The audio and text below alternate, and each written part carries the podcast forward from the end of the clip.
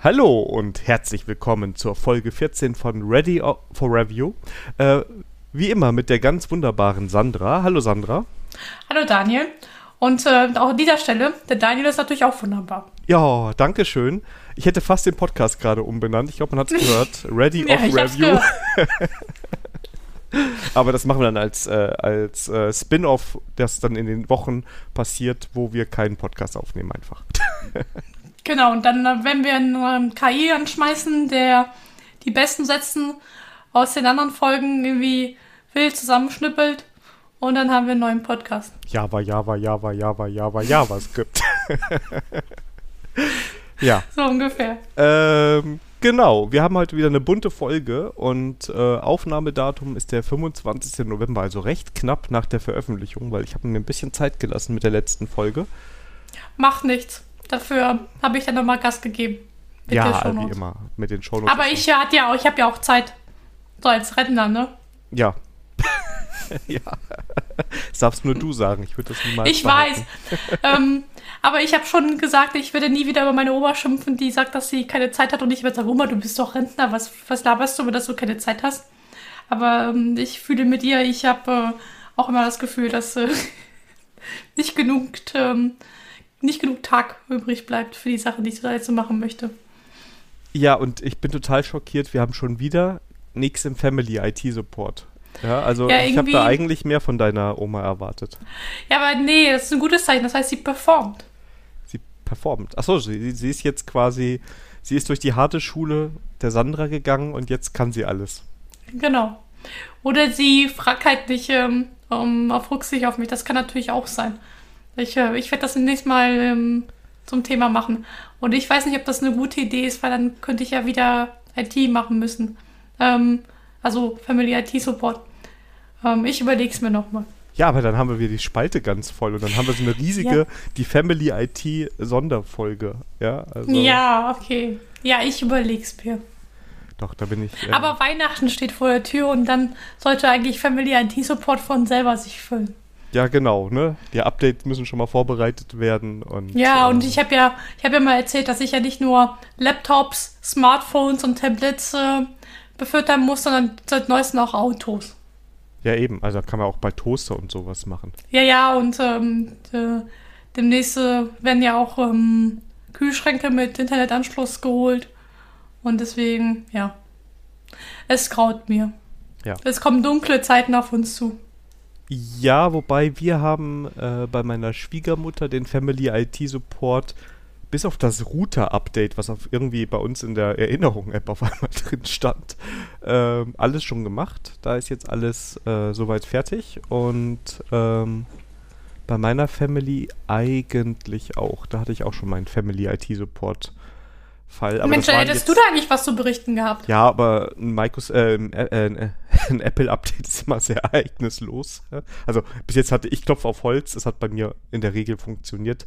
Äh, mein Vater macht seine Updates inzwischen sogar brav selber. Der bekommt dann immer nur die Nachricht von mir, dass er jetzt updaten darf. Und okay. äh, dann geht er durch alle Geräte durch, die er hat und macht überall das Update, damit bloß alles aktuell ist. Also da ist der. Ja, da hast du mal Glück. Da hast du aber nochmal Glück gehabt, denn äh, auf Twitter haben die Leute also zumindest aus meiner Twitter-Blase, echt rumgemosert, dass das äh, Macintosh-Update, wo das letzte wohl nicht so smooth durchgegangen ist. Echt? Ja, gut, das, aber hast du ja immer Leute, die irgendwie so ein bisschen äh, meckern und ja. ja. Ja, das ist wohl wahr. Also, das stimmt. Ne, also jetzt als, als seit fast drei Monaten, naja, sagen wir mal, seit zwei Monaten Linux-Nutzer. Äh, das läuft aber auch alles noch ganz gut. Ich mag das so ganz gerne gerade, muss ich zugeben. Oh, das hat dich jetzt aber sehr viel gekostet, ne? Nein, überhaupt nicht. Also, es, es, es, also ich bin da noch ein bisschen am, am, am Konfigurieren und Einstellen und ohne Microsoft Teams wäre alles schöner. aber okay. Hast du mittlerweile für Microsoft Teams eine Lösung gefunden? Es klappt seit neuestem. Also ich weiß auch nicht, was ich geändert haben soll. Es könnte höchstens sein, was ich, doch was ich geändert habe, ist, ich habe am Anfang äh, Teams immer quasi, das hat sich selber als Startprogramm eingetragen. Ne, was ich ja schon mal oh. toll finde, wenn sich Programme starten, ja, ja. die ich eigentlich lieber manuell starte. Und dann habe ich das rausgeschmissen. Ich hatte noch ein bisschen ähm, Stress mit Umstellen und sowas. Und eigentlich war das die letzten Male auch so, also die Dockingstation, die ich, wo ich mein äh, Arbeitsrechner dran anschließe. Da schließe ich jetzt auch äh, den Mac an, wo wir die Aufnahme machen. Und da ist natürlich dann mehr Gerät angeschlossen, also allein für die Aufnahme das Mikro und so weiter und so fort. Und da hatte ich den Eindruck, dass am Anfang, wenn ich da umgesteckt habe, dass er da komplett durcheinander gekommen ist, was da passiert ist. Aber inzwischen klappt das einfach. Also das war jetzt, also wer weiß, was morgen ist, aber die letzten Wochen habe ich noch gedacht, äh, gar nicht so schlimm. Aber ansonsten ist das schreckliche Software weiterhin. Hm, ja, oder ist ein Update irgendwie reingekommen. Das kann natürlich auch sein. Was jetzt noch schön wäre, wenn sie, wär, wenn sie die Kameraqualität mal so ein bisschen hochschrauben würden, weil das ist alles ganz schön schreckliches Bild und gerade wenn man lange in Meetings ist, wäre das ja schon schön. Hm, das stimmt, das stimmt. Aber ja. gut. Ähm, ich vermisse eher die äh, mehr, mehr Account-Option, aber das äh, ist eine andere Geschichte. Ja, was ich noch schön finde, ich glaube, Zoom hat das, dass wenn du den Bildschirm teilst, dass du trotzdem die Teilnehmer siehst, weil ich ja eigentlich so ein Fan bin von nur einem Bildschirm. Mhm. Und ähm, dann finde ich eigentlich cool, wenn ich irgendwie unten wenig so kurz Gesichter sehe, dann siehst du auch mal eine Reaktion, wenn du was sagst oder wenn du was vorstellst. Ne? Und ähm, das habe ich nicht gerade drin. Ähm, hat das nicht Teams irgendwie unten als so, so wie so eine so ein Banner? Ja, aber mehrere? nicht, wenn du den Bildschirm teilst. Wenn du selber den Bildschirm teilst. Dann Ach, wenn der, du selber, okay, ja. okay, okay. Und da fände ich einfach cool, wenn der Bildschirm geteilt wäre und ich trotzdem so ein Overlay hätte, ähm, so ein Fenster, wo ich die sehen würde. Vielleicht kann man das auch einstellen, wenn das einer der Hörer weiß, wie man das vernünftig nutzt. Ähm, sehr, sehr gerne. Aber das ist so. Ich weiß nicht, also wir, wenn wir, äh, wenn wir durch Sport gehen oder sowas und ich teile mal, manchmal will man ja einfach die Gesichter der Reaktionen sehen, ob da noch was kommt, ob da einer gerade was. Ne, also einfach die Teilnehmer sehen, das fände ich schön. Das ja. kann ich nachvollziehen. Also, Microsofts ähm, Liebhaber unter unseren Zuhörern. Vielleicht habt ihr einen Tipp für Daniel. Genau, also vielleicht ist das ja gar nicht so schlimm, man kann da irgendwas machen. Und, äh, du, manchmal ja. ist das auch irgendwie so eine Einstellung, irgendwie in ein Untermenü. Und ja, das ist manchmal auch nicht intuitiv. Nicht so ätzend sein, gibt so, ein, so eine Checkbox, die, die ja. aus. ja. Ja, ja. Aber wir haben, ich glaube, ich springe mal zum ersten Thema, weil wir haben heute ja, echt genau. viel, wir haben richtig viel vor. Ähm, und äh, schon mal Spoiler, sogar die Tastatur, das Tastaturenthema ist terminiert. Also nur um den Druck mal ein bisschen hier aufzubauen. Genau. Ähm, und einfach mal, äh, also können wir das auch schon verraten, wir, wir rechnen damit, dass wir noch dieses Jahr die Tastaturfolge machen. Genau, also wir rechnen damit, dass wir auf jeden Fall, also wenn alles normal läuft, noch eine Folge machen. Die große vorweihnachtliche Folge und ähm, da kommt das große, der große Hörerwunsch. Also das wird ja auch mehrfach im Discord äh, erwähnt. Ja. Der kommt dann. Das haben wir uns fest vorgenommen, weil ich habe da Urlaub, wenn wir die nächste Folge aufnehmen wahrscheinlich. Und da kann ich mich da so richtig schön reinnörden wieder. Genau. Ja, aber wollen wir mal gucken, äh, News des Monats beziehungsweise der Woche. Aber es ist ja schon inzwischen News des Monats. Denn ja. es gab unser drittes Real-Life-Treffen, nicht wahr? Ja, das war Ready for Real Life. Genau. Mit Anhang. Mit Anhang, genau. ja, und äh, da, also, der, Daniel ähm, war mit seiner Frau bei uns äh, zu Besuch. Ähm, wir haben uns Samstagabend, da eher spät nachmittags war es ja gewesen, ja. zum Pizzaessen äh, und zum Spieleabend äh, getroffen.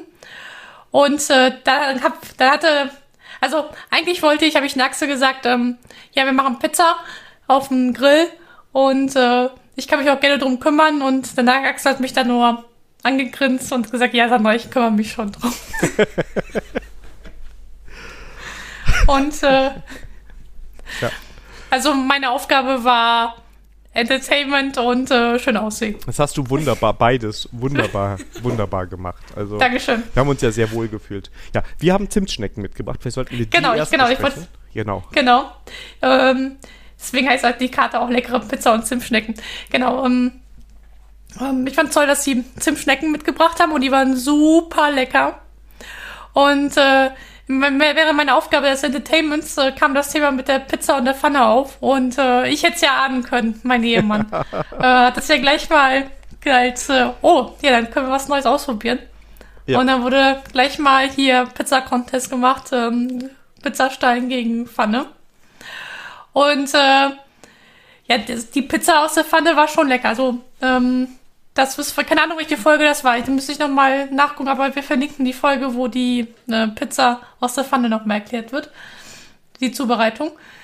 Ähm, aber die war sehr lecker und ähm, Axel sprach noch Tage danach darüber, wie, ähm, wie cool diese Pizza aus der Pfanne ist, weil ähm, der Hefeteig halt entsprechend schneller halt aufgeht. Das, ähm, ja. Also ich würde mal sagen, ähm, der Punkt geht, geht an dich, ne?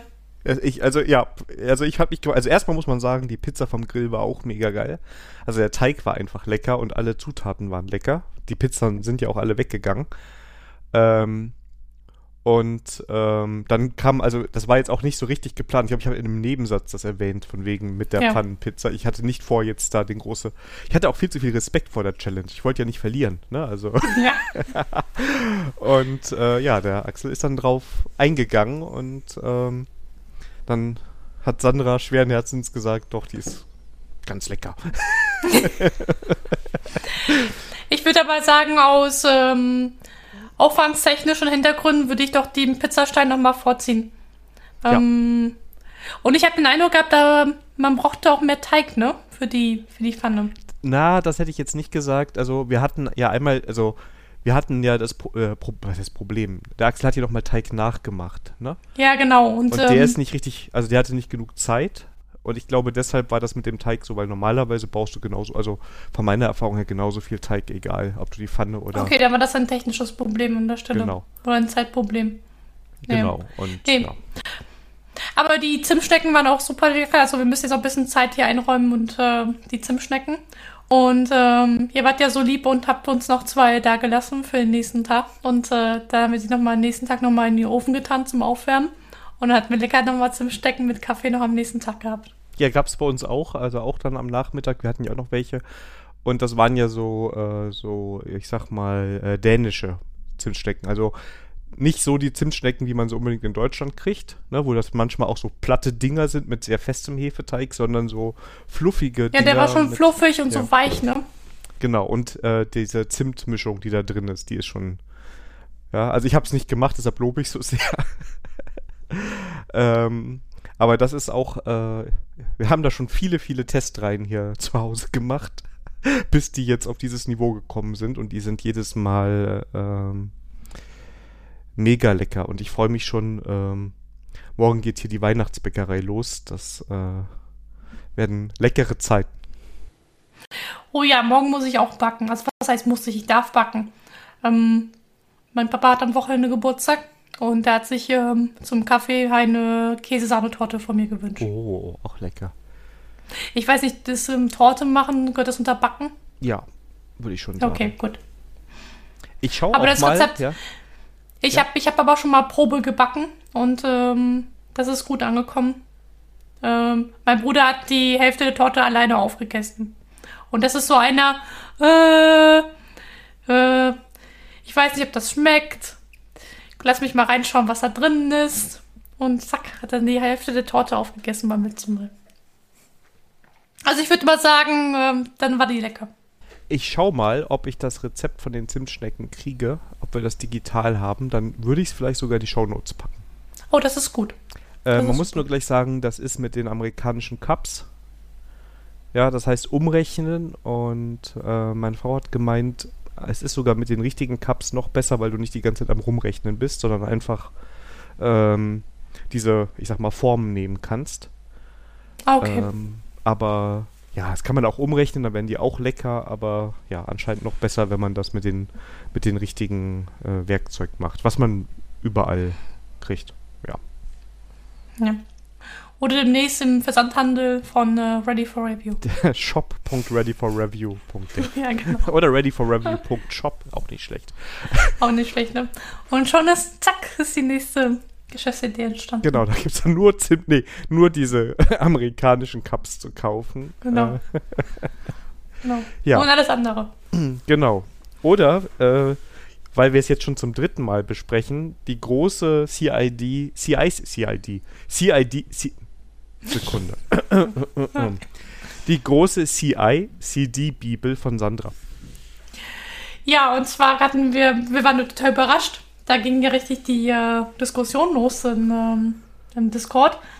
Äh, ich, keine Ahnung, ich hatte mal Discord aufgemacht und zack war 50 ungelesene Nachrichten. Ich dachte, was geht denn hier ab? Aber genau. so läuft das halt. Ähm, und zwar, da gab es halt nochmal Nachfragen. Ähm, dann äh, wurde nochmal nachgefragt, was Trunk-Based Development genau heißt. Auch hier an der Stelle würde ich auf Herr Mies möcht's wissen. Ähm, willst Podcast. Willst oder möchtest? Herr Mies will's wissen. Willst wissen, okay, sorry. Ich mache das jedes Mal falsch. Alles gut. Egal. Da verlinken wir das nochmal. Da ist, hast, hattest du den Thomas zu Gast gehabt, ne? Genau, Thomas Traude, den kann ich auch nur loben, wenn ihr die Möglichkeit habt, mit Thomas Traude mal zu entwickeln und zu arbeiten. Ein Traum ist das, der ist richtig gut. Und mit dem habe ich mir über Trunk-Based Development in der Folge gesprochen. Genau, und ähm, ähm, also da ich Thomas Meinung da teile, ähm, würde ich da an der Stelle auf, auf die Folge, die ist richtig super, ähm, auch verweisen. Da müssen dann können wir den Punkt hier erstmal abhaken. Sollen wir es vielleicht trotzdem ganz kurz erklären? Ähm, achso, ja, gerne. Äh, soll ich, willst du? Na, mach du. Also äh, man kann in Feature Branches entwickeln, das heißt, äh, das kennen wahrscheinlich die meisten. Ich sag mal in der einfachsten Form, für jede Story oder jedes Feature, was man entwickelt, legt man einen neuen Branch an, entwickelt da fleißig vor sich hin und irgendwann, ähm, wenn man fertig ist, äh, macht man Pull Request und merge das Ganze in den Master. Also es gibt dann auch nochmal welche, die mit verschiedenen Branches da arbeiten, aber man kann es ja auch direkt dann in den Master machen. Und ja, der wird dann deployed. Ne? Entweder der Re Release-Train fährt vorbei, packt alles drauf und fährt los, oder das geht direkt automatisiert, wenn es in den Master kommt, hängt davon ab, wie ihr das entwickelt. Und das kann man so machen, das ist jetzt nicht per se falsch. Man kann aber auch Trunk-based arbeiten, das heißt, äh, ich bin immer nur auf dem Master-Branch ja, also andere Branches habe ich nicht unbedingt, vielleicht lokal, das würde ich sagen, das ist okay. Aber ja, alles, was ich pushe, geht auf den Master. Und ähm, das spart sicherlich Zeit, das äh, verkürzt, also das erspart einem auch viele Gemerge und alles und äh, langlebige Branches. Das ist aber nichts, was man einfach mal gerade morgen einführt, weil da muss das Team schon ein bisschen drauf geschult sein, das muss ein bisschen ähm, ich sag mal, Methodik haben, wie es entwickelt, wie es Qualität sicherstellt, vor allem wenn das Ding halt direkt deployed wird. Genau, das würde ich sagen, ähm, das ist dann Trunk-Based Development. Möchtest du noch was ähm, ergänzen oder habe ich was Wichtiges vergessen? Ähm, nee, also, nee, ähm, vielleicht noch für den Namen Trunk-Based, warum das Trunk-Based heißt. Ja, früher, wo man Subversion benutzt hat, da gab es sowas wie Master the Main Branch nicht, sondern der ähm, der Pendant Subversion hieß heißt Trunk. Und deswegen Trunk-Based Development. Stimmt, würde ja. das jetzt gefunden werden mit Git, dann würde es wahrscheinlich Master-Based Development oder Main-Based Development heißen. Genau. Also vielleicht noch eine Ergänzung dazu. Genau, das war so das. Also wie gesagt, das war so das erste Follow-up, wo doch mal so ein bisschen, wo wir noch mal Klarheit schaffen wollten. Genau. Genau, aber wir sind, wir sind noch nicht fertig mit dem Follow-up. Nein, da kommen wir jetzt auch. Oh, also. Leute, das geht jetzt eine ganze Stunde lang. Vier Stunden später. Später, genau. ja. So, dann ähm, wurde gefragt, okay, wenn wir auf dem Master jetzt eingecheckt hatten und dann wird das halt direkt deployed auf eine, wir nennen es mal Dev Stage und dann können die Entwickler da rumprobieren, ob alles gucken, ob alles funktioniert. Ähm, also da bin ich nicht so ganz der Meinung, also wenn ihr etwas braucht zum Rumprobieren, dann sage ich immer, eigentlich muss man die Software so entwickeln, dass man lokal die Sachen halt ähm, äh, mal durchtestet, bevor ich halt das äh, ähm, halt pushe. Ja. Und äh, dann kann man, also, also für mich ist es immer so ein, so ein Smell, wenn ich erstmal meine Sachen pushen muss und dann, damit das irgendwo auf einer Umgebung halt läuft, wo ich das halt durchtesten kann. Und ähm, ich bin der Meinung, entweder habe ich nicht genug Unit-Tests oder meine Software ist vielleicht nicht so ähm, strukturiert, dass ich gut Unit-Testing schreiben kann. Oder ähm, ich habe halt, ähm, oder ich muss mir Gedanken machen, wie ich meine lokale Entwicklungsumgebung so aufbaue, dass ich das lokal halt testen kann. Also Dev Stage ähm, benutze ich halt ähm, vielleicht eher, um den PO was zu zeigen oder auf Macht zu gucken, ob das Ganze halt deployable ist. Was ich gerne auch tue, ist halt ähm, parallel auf eine andere Umgebung zu, zu, zu deployen, automatisch aus dem Master Ne, wir können das mal End-to-End-Testing oder Akzeptanztest nennen, wo halt automatisierte End-to-End- oder Akzeptanztests halt laufen, die gucken, ob der, das, was man da entwickelt hat, ähm, durch den, halt durch den nächsten Quality Stage geht. Genau, also am besten finde ich auch, wenn ich selber am entwickeln bin, dass ich am besten die Anwendung schon laufen habe irgendwo und alle Änderungen, die ich mache, werden automatisch gebaut. Also es hängt immer davon ab, womit ich jetzt entwickle. Das ist in JavaScript jetzt leichter als in Java. Ne, aber dass ich möglichst schnell sehe, okay, läuft alles, klappt alles. Ähm, Tests sollte ich da sowieso haben, so dass ich sowieso diese Sicherheit habe, dass das, was ich jetzt pushe, ist auch in Ordnung. Und dann Dev Stage sehe ich ähnlich. Also ist manchmal ganz nett, auch gerade, also wenn du mit Feature Branches arbeitest, finde ich es gar nicht so schlecht, wenn das erstmal auf einer Dev Stage kommt, weil dann ja gegebenenfalls verschiedene Features zusammen deployed werden. Das hängt immer so ein bisschen davon ab, wo das Team jetzt gerade mal so entwicklungstechnisch steht und wo die sich wohlfühlen. Ne? Also ich würde jetzt nicht sagen, dass Trunk-Based Development das ultimative Ziel ist, aber kann es sein. Ne? Und da muss man halt gucken, ähm, wo man sich so auf so einer Reise befindet, wenn man Richtung CICD geht. Und ähm, genau.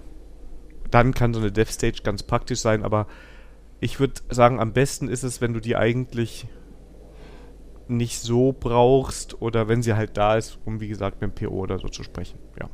Ja, oder halt mal gucken, ob das Deployment halt funktioniert immer noch funktioniert. Ja, oder was das auch sein kann, wenn du mit so Cloud-Dienstleistern sprichst und du musst irgendwas da emulieren, was die anbieten. Und du willst es dann doch einmal nochmal mit den richtigen Server. Also wahrscheinlich hast du dann lokal irgendwelche Docker-Container oder so laufen, um das alles zu simulieren.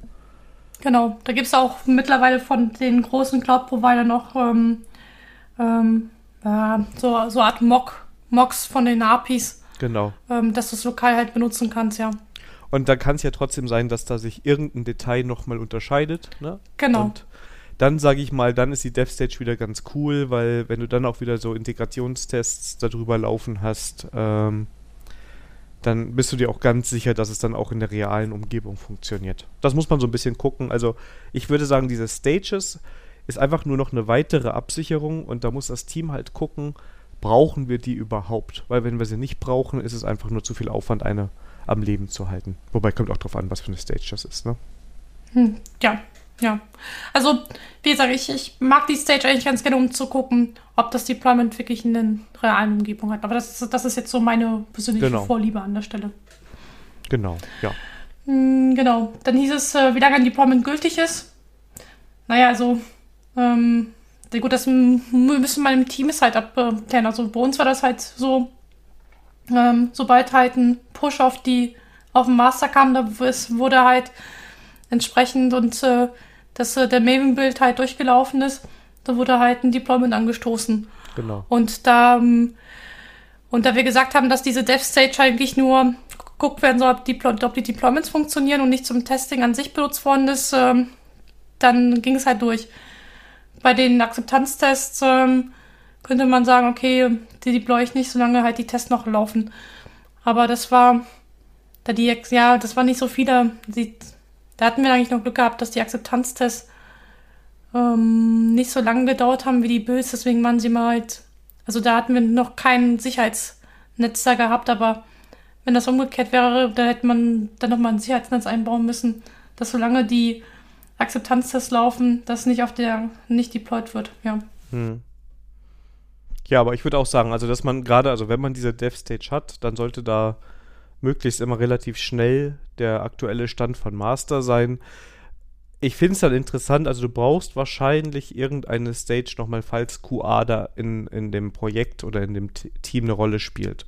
Also habe ich ein QA-Team, das da nochmal was abnehmen muss, warum auch immer ähm, dann brauchen die normalerweise eine eigene Stage, weil die werden ja wahnsinnig, wenn die immer den Master bekommen und ähm, dagegen genau. testen müssen. Genau. Und da sind wir auch gleich bei der nächsten Frage. Da wurde gefragt, was meine ich mit einem Tag auf einer Version? Ähm, damit ist wirklich ein Git-Tag gemeint, beziehungsweise wenn ich Maven-Artefakte nehme, eine Release-Version oder ein Docker-Image, ähm, das auch ein Label kriegt, was man nicht, das was nicht nochmal wieder überschrieben wird, das kann man bei Repository Manager wie bei Nexus uns auch sagen, dass Tags halt nicht wiederverwendet oder Labels nicht wiederverwendet werden können. Und dann könnte ich den QA sagen, okay, es ist durch die Quality Stage der Entwicklung halt durchgegangen und das halten wir für eine releasefähige Version. Und äh, dann können die QA auf ihrer Stage halt ähm, halt sagen, okay, ich will eine bestimmte Vision ähm, halt äh, deployen. Und warum die Tags in Git ähm, dann wichtig sind, äh, damit wir sehen können, okay, wenn die Vision sowieso Probleme macht, dass wir dann halt im Git halt sehen können, okay, welche Vision oder in welchem Zustand des Codes ähm, ist dieser Fehler halt aufgetreten. Ja. Und das macht bei der Suche halt einfach. Und wenn dann die QA gesagt hat, okay, das ist wirklich eine, aus ihrer Sicht auch eine ähm, produktionsreife Version, dann geht halt dieser Tag halt weiter bis hin zur Produktion. Heißt aber auch so, dass nicht jede Release-Version halt auf Produktion äh, landet. Ja, genau, das finde ich aber auch okay. Also ich bin Freund davon, sehr, sehr häufig zu deployen. Zumindest auf so eine Zwischenstage. Ne, dass man nicht vielleicht nicht immer in Produktion, ob ich in, die, in Produktion deployen kann, hängt halt von sehr, sehr vielen Faktoren ab. Also ähm, was Verfügbarkeit angeht, wie lange dauert ein Deployment, was passiert denn da beim Deployment, ne? Also wie tausche ich das aus? Ähm, das hängt halt echt von dem Artefakt ab, was ich da deploye oder den Artefakten, die ich da baue. Ähm, aber alles davor sollte häufig passieren. Und wenn es weh tut, umso mehr, weil Prozesse, die wehtun, wo irgendwas nicht richtig klappt, sollte man häufiger machen, um, bis man diesen Schmerz los ist. Das stimmt. Und ich kann euch, äh, Sidekick, ich kann euch sagen, das gilt auch für andere Sachen im Leben. Ähm, ich war heute einkaufen gewesen und das tut echt weh zur Zeit. Hat Axel gesagt, ja Sandra, jetzt musst du jetzt öfters einkaufen gehen, bis es nicht mehr weh tut. Ja. Ja. Also. Ähm, ja. Jetzt, jetzt, ich war jetzt noch so im Thema. Ich mache so im Thema einfach Ja. weiter. Entschuldigung. Ja, genau, machen wir weiter. Genau, und dann Ähm. kam die große Frage. Na, ich wollte, stopp, Ähm. stopp, stopp, stopp, ich wollte was zum Thema sagen. Ach so, okay, Qua noch. Okay, gut. Ja, ne, also nee, zu Tags. Das finde ich ja. ähm, bei Node und NPM sehr, sehr cool gelöst. Da gibt es nämlich einen Befehl npm version und der zieht dir in deiner Package.json, das ist quasi die POM von den JavaScript-Leuten, für die Java-Entwickler, äh, die Version hoch und erstellt dir auch gleichzeitig einen Tag. Und das finde ich eigentlich eine sehr, sehr coole Sache. Äh, das kann man ja auch theoretisch in seinem ganzen Bild oder in seinem ganzen Merge-Prozess automatisiert integrieren und ähm, ich finde ganz cool, wie das da integriert ist. Wollte ich nur mal gerade anmerken. Okay, das müsste ich mir mal anschauen. Ähm, ja gut, aber ich bin so der JavaScript-Welt nicht so, nicht so häufig unterwegs. Ja, wir müssen ja noch äh, nächstes Jahr ganz viele Ready for React-Folgen machen, damit wir dich da fit kriegen. Ja, das stimmt. Und sogar mein Angstgegner kommt auch noch. Es gibt Dinge, vor denen Sandra Angst hat. Was es wohl ist. Ja, aber das es. liegt einfach, ja, nee, eigentlich hat das was anderes zu tun, denn diese React, ähm, äh, ich weiß, wir schweifen wieder ab, aber egal. Ähm, diese TDD-Folge mit React, die haben wir, glaube ich, dreimal verschoben. Und ich habe auch schon gesagt, wenn wir das äh, nächste Mal das nicht hinkriegen, wo wir diese Folge schedulen, dann äh, verschwindet diese Folge einfach. Da wird sie nie aufgenommen. Oh Gott, da mache ich das irgendwann mal alleine. Ich blende deinen Ja. Videostream aus einer anderen Folge ein und. Ja, genau. Nein, würde ich niemals. Alles gut. Ja, und da kam die große Frage, wie ähm, die jeder eigentlich mal gerne stellt, ob diese ganze Vorgehensweise irgendwelche ähm, abhängig von Tools sind. Und ähm, meiner Meinung aus nein. Und äh, ist eigentlich total egal, ob ihr GitHub irgendwelche, ob ihr GitHub benutzt oder ähm, diese ähm, DevOps-Tools, sogenannte DevOps-Tools von AWS oder Azure. Oder auch ähm, klassisch unterwegs mit Jenkins. Ja, ich weiß, ähm, ich habe mich als Jenkins-Fan geoutet im Discord, habe ich gleich hier Schelte bekommen. Gab Also das hat echt ins getriggert, ne? Klassenbuch, ne? Also Jenkins, Ja, ja, das hat hat echt auch getriggert. Ja, Ja. das hat ja. Aber keine Ahnung. Ähm, ich vermute mal, das ist so ein einfach, ja, wenn du es halt, ja, ich bin halt da gefangen halt, ne? Also wenn man das immer macht. Und bei den anderen Sachen, dieses Ge- Rumgejammel, ähm, geht mir halt auch tierisch auf den Keks. Aber egal, das ist ein anderes Thema. Ich glaub, wir können mal, glaube ich, ein Thema über CI-Tools machen. egal. Also, äh, zurück zum Thema. Also, ich bin der Meinung, das ist eigentlich egal, was man benutzt ähm, äh, an CI-Servern oder Tools. Ähm, die Vorgehensweisen sind nicht toolabhängig. Und wenn äh, Tool jetzt irgendwas vorgibt, dann, dann äh, würde ich eher sagen, dass man das Tool ändern sollte und äh, sich über Gedanken machen, ja, welche Vorgehensweise für einen das äh, der richtige Weg ist. Also ich glaube, auch mit einfachen SH-Skripten oder Make-Files kann man auch theoretisch sehr, sehr weit da kommen. Ist dann vielleicht manchmal umständlich und ich würde jetzt auch dann eher gucken, habe ich ein Tool, was das schon macht, bevor ich hier irgendwie mir äh, neben meiner eigentlichen Codebase noch nebenbei so CI-CD-Skripte da erstelle. Okay, ähm, also ja. dein Einwand, bitte nicht die Tools selber schreiben. Auf gar keinen Fall. Ich bin, also gute Entwickler sind faul und äh, das heißt, man schreibt so ein Tool nicht selber. Man kann mal ein Skript selber schreiben, weil es einem das Leben einfacher macht. Aber man sollte da keine tiefe emotionale Bindung zu seinem Skript da eingehen, sondern eigentlich gucken, dass man das irgendwie los wird und ob es nicht einen pragmatischen Weg gibt, wie man das anders äh, lösen ja. kann. Aber nur zu dieser Frage, es geht meiner Meinung nach immer auch noch mal irgendwie mit einfacheren Bordmitteln. Und ähm, ich würde aber trotzdem gucken als Team, dass man diesen ganzen Deployment-Prozess so weit wie möglich automatisiert. Am besten muss man da gar nichts klicken, machen oder tun. Also höchstens was freigeben. Also wenn man sagt, wir brauchen einen Prozess, der QA-Mensch muss vorher irgendwie äh, das Feuer entzünden, damit Rohan informiert wird. Aber ähm, das muss irgendwie ähm, so automatisiert wie möglich sein, dass da ja nicht so viel äh, manuelle Fehler drin sein können. Also ich bin mit sehr gut mit dem Ansatz gefahren, Automation first. Das heißt, wenn man irgendwo festgestellt hat im Prozess, dass man irgendwo manuell Hand anlegen muss, da war ein Zeichen dafür, dass man im Backlog halt eine äh, neue Aufgabe brauchte. Moment. Entschuldigung. Und das halt dann in so einem zeitnahen Sprint das nochmal verarbeitet. Um genau. das zu automatisieren. Jetzt komme ich wieder und sage, ich will aber keine technischen Sachen im, im Backlog haben. Da muss man überlegen, wie man das macht.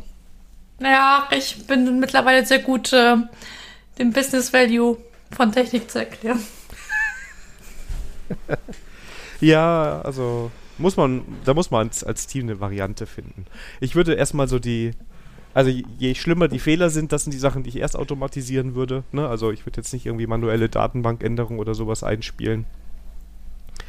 Das Aber das ist zum Beispiel, also wer heutzutage ein neues Projekt anfängt, ohne die Datenbankmigration zu automatisieren, ich weiß nicht. Also das Thema, da hätte ich gedacht, das wäre eigentlich schon, schon, schon ausgelutscht. Ich wette, dass es da noch genug gibt, die das so haben. Ja, okay. Ich aber, muss aber, ich muss auch mal sagen, stopp, da muss ich auch mal, wenn ich jetzt ein Projekt habe und ich fange ganz neu an und ich kenne noch nicht mal die ganze Fachlichkeit, ne, weil wir sind ja, ja. agil, dann können sich ja so Sachen wie Schema und sowas ändern. Ich glaube, wir haben auch schon mal in einem anderen Kontext drüber gesprochen. Ähm, dann finde ich, dann kann ich auch damit leben, wenn ich die Datenbank jedes Mal komplett wegwerfe, bevor ich irgendwie ein halbes Jahr Entwicklung oder auch nur einen Monat Entwicklung in Migrationsskripten sichtbar habe, weil diese Migrationen ja nie relevant sind. Ähm, ja, das, äh, die Aussage ist richtig, wenn du, solange du nicht produktiv bist. Genau. Sobald du, sobald du mit deinen Sachen produktiv bist, ist das, äh, musst du Migrationsskripte schreiben. Und wenn du nicht weißt, was wie dein Schema ist, dann äh, die Frage ist, ob du dann nicht mit so einer nur, nur SQL-Datenbank, die äh, in vielen Hinsicht halt, ähm, was das angeht, halt, ähm, ja, ja, die, die, gut, die hat, die, die hat eine Art Schema, aber den muss ich nicht updaten, also wo ich ein Migrationsskripte halt, ähm, der, also der Aufwand an Migrationsskripte weniger ist als bei relationalen Datenbanken, dann äh, vielleicht ist das dann die, eher die richtige Datenbank dafür. Ja, sehe ich auch so. Ja. Also, aber sobald, aber sobald du sagst, okay, ähm, erster Sprint, das, äh, ich habe einen äh, MVP, das muss in die Produktion gehen, dann hast du die ganze Migrationsgeschichte im nächsten Sprint halt mit drin. Genau. Oder du hast sie quasi schon für dieses 1.0er Release, nenne ich es jetzt mal, schon mal quasi drin. Das ja, und dann schöner. ist die Frage, und dann kann natürlich jemand hingehen und sagen, ja, was ist aber mit deinen, mit deinen ähm, Dev-Stages und QA-Stages, wenn die ihre ähm, Version schon reingegangen ist, ja? Und du willst das auch automatisiert haben. Und da kann man natürlich auch schon drüber diskutieren, ob nicht da schon Migrationsskripte halt notwendig sind. Ne? Also das ist dann halt, ähm, das muss dann im Team geklärt werden, wie man mit der Thematik halt äh, umgeht. Aber ich bin der Meinung, so eine Daumenregel, ähm, sobald das produktiv ist, äh, komme ich um das Thema nicht herum herum. Und dann möchte ich auch nicht manuell irgendwo auf Produktionsdatenbanken rumhanseln. Genau. Also wenn ihr eins lernen müsst, dann sind jetzt NoSQL-Datenbanken und Migrationsskripte und andere, damit sind wir auch unserer Aufgabe gerecht geworden als Medium. Und damit kommen wir zum nächsten Thema, quasi nochmal Technologien zu platzieren, damit die Leute auch was zum Lernen haben. Ja, genau. Und ich habe das nur genannt, damit du eine gute Überleitung hinkriegst. Boah, ey, das ist ah. ja mega. Mega. Jetzt ja. ich, du, ach, du machst schon, okay. Achso, du machst das, ja, nein, du nein, machst das Thema. Ich habe, ich habe, leider, ich habe gedacht, ich lasse dich jetzt reden. Ich habe mir gerade mein Glas Wasser genommen, schluckte. Und Achso, und so. ja, und ich habe mir mein Bierchen hier getrunken und dachte ich so, jetzt, jetzt, jetzt kann ich mich los. zurücklehnen. Ja. Und dann ist Stille. Nee, ich, ich lasse dir mal den Aufschlag. So, ja. Ähm, Achso, aber ich dachte, du wolltest, okay. Ja, und zwar, nee, mich gut, ich äh, überlege mir was.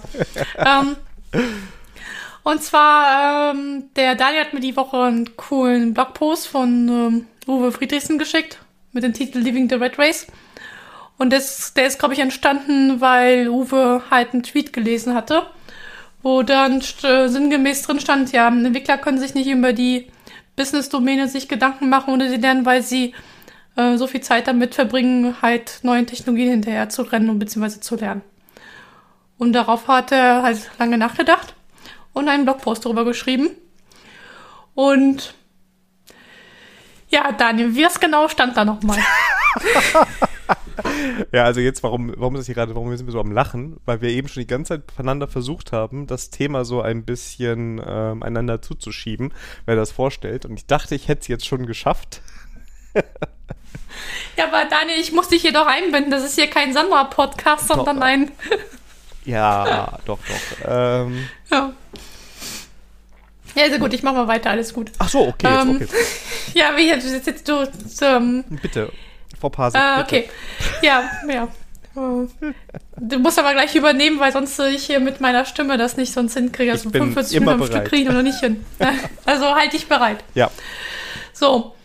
Und ähm, ja, der, der Uwe hatte sich da Gedanken darüber gemacht, okay, wie dieser Tweet überhaupt zustande kommt oder was dahinter steckt. Und ähm, der hat jetzt, äh, gut, er will jetzt eine ganze Reihe machen, ähm, ähm, weil der ist der Meinung, es sind fünf Gründe oder vier Gründe, warum das halt, ähm, ähm, warum das halt ist. Und den Blogpost, den wir natürlich auch verlinken werden, ähm, geht es darum, dass man halt ähm, äh, viel auf Missing Out Phänomen halt äh, das heißt, äh, man hat als Entwickler immer das Gefühl, wenn man sich mit gewissen Sachen sich nicht beschäftigt, dass man irgendwie einen Hype halt verpasst. Und ich nenne das auch immer Hype-Driven Development oder so. Und ähm, dann geht es halt raus, woher, wo, woher diese Angst halt äh, zustande kommt. Und das ist halt einmal, äh, du, wenn du Magazine liest oder halt Twitter folgst, da wird ja eigentlich fast täglich ein neuer Hype halt. Ich habe immer über JavaScript-Welt immer so ge gelästert, dass jede Woche neues Framework da über die ähm, Pipeline geschoben wird. Und ähm, dann haben wir natürlich Konferenzen oder auch Dienstleister, die, also von der Dienstleisterindustrie. Ich meine, ich schließe mich da jetzt nicht aus, als Freelancer hat man das Problem ja auch, ähm, dass man halt äh, immer wieder neue Technologien halt auf den Start bringt. Und so kommt halt der, der, das Gefühl für viele Entwickler, okay, ich muss dann auf einen Zug irgendwo aufspringen oder dabei bleiben oder mich mit Technologien be beschäftigen, weil sonst ähm, ähm, vergesse ich oder verpasse ich irgendwas, irgendeine Innovation. Die Frage ist, ob es immer innovativ ist, was wir da mal vorstellen an neuen Technologien. Ich glaube nicht. Also bei vielen, ähm, ich bin mittlerweile zehn, oh, wie lange bin ich in IT? Ja, noch zehn, 13, fast 14 Jahre. Und auch in diesen 14 Jahren habe ich das Gefühl, dass gewisse Sachen sich auch wiederholen, bekommen wir nur einen anderen Namen. Ähm, da ist manchmal ein bisschen Innovation dabei, aber von den Grundkonzepten ja eigentlich nicht. Also mein Lieblingsbeispiel ist ja Docker. Containertechnologien gab es schon immer. Die waren aber ein bisschen schwerfälliger und äh, das Innovative, was Docker halt hingekriegt hat, ist halt die Benutzbarkeit halt zu vereinfachen. Und das hat äh, entsprechend ähm, halt äh, den, ähm, den Zugang dazu halt vereinfacht. Ähm, und, ähm, aber das wäre halt aber von dem Konzept her, das hat, kannte man schon Ende der 70er, Anfang der 80er, was halt Container halt sind. Und da gibt's halt ähm, gewiss noch andere Themen. Das ist das, was mir so gerade ähm, einfällt. Und ähm, der ist der Meinung, dass man da nicht jeden Hype hinterherrennen muss. Ähm, naja, das ist halt, also ich als Freelancer habe dann gesagt, okay, ich muss ähm, an gewissen Sachen, aber dann habe ich mir auch einen Teilbereich da ausgesucht. Also was alles, was im Frontend-Bereich ist, bekomme ich so am Rande mit und beschäftige mich dann halt intensiver mit Themen, die mich halt, ähm, wo meine, meine Schwerpunkte halt dann sind. Und auch da, ähm, auf den Java-Bereich, das ist auch wieder so viel, da musstet ihr auch gewisse Sachen rauspicken, ja. Das ist eher für mich dann, wo ich mich der Fraktion Spring halt dann zugewandt habe und dann zum Beispiel die ganze Jakarta-Geschichte auch nur am Rande halt mitbekomme. Und äh, ich beschäftige mich halt mit Sachen halt dann tiefer, wenn, ähm, wenn ich merke, okay, das brauche ich jetzt für einen gewissen Auftrag ähm, oder ähm, das könnte halt Probleme lösen, die ich gerade habe und dann beschäftige ich mich halt tiefer damit.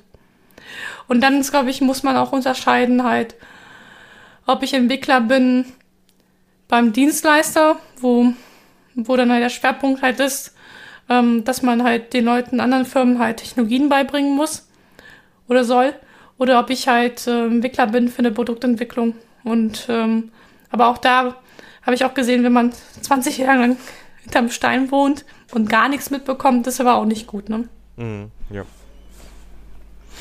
Also, so, dafür, ja. dafür, dass ich das so nicht vorbereitet habe, da, da habe ich mal, dass ich es gut zusammengefasst hatte. Mega gut. Also so gut hätte ich es nicht zusammenfassen können und ich kann ja ins Renten übergehen. Ich glaube, dass das echt ein Problem ist, was äh, Uwe da beschreibt.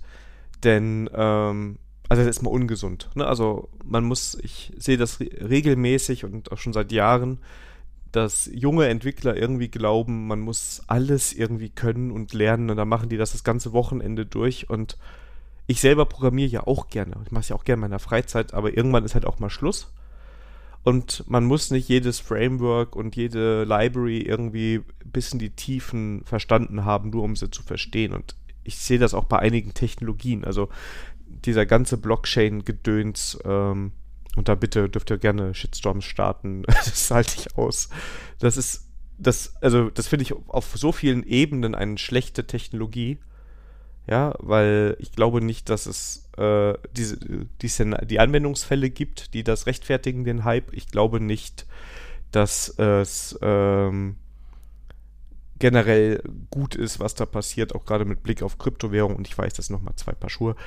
Aber nee, da, da, werden einfach Technologien hochgehypt. Dann muss jeder diese Technologien einwenden oder dieses Pattern, ne, wenn wir so an Microservices denken ähm, ohne eigentlich das Problem zu haben, ohne sich mal zu überlegen, welches Problem habe ich gerade, sondern man ist direkt im Lösungsraum und wirft irgendwelche Technologien drauf und dann muss es das hippeste Gedöns irgendwie sein, was man gerade wieder in irgendeinem Magazin gelesen hat. Und das ist, glaube ich, nicht der richtige Weg. Ähm, ich glaube, dass man, wenn man sich jetzt mal selber ähm, auf die eigene Entwicklung konzentrieren möchte, also wenn man sagt, ich möchte ein guter Entwickler werden, ich möchte ein, später gutes Geld verdienen damit oder hohe Tagessätze abrufen können, dann schaffe ich das nicht, wenn ich immer versuche, die Hip, den hippen Mist irgendwie zu machen. Weil dann kann ich halt alles, aber nicht so richtig, sondern ich glaube, es geht um die Grundlagen und es geht darum, dass man äh, ein gewisses Verständnis für Codequalität hat, ähm, für moderne Entwicklungsprozesse, für moderne Deployment-Prozesse.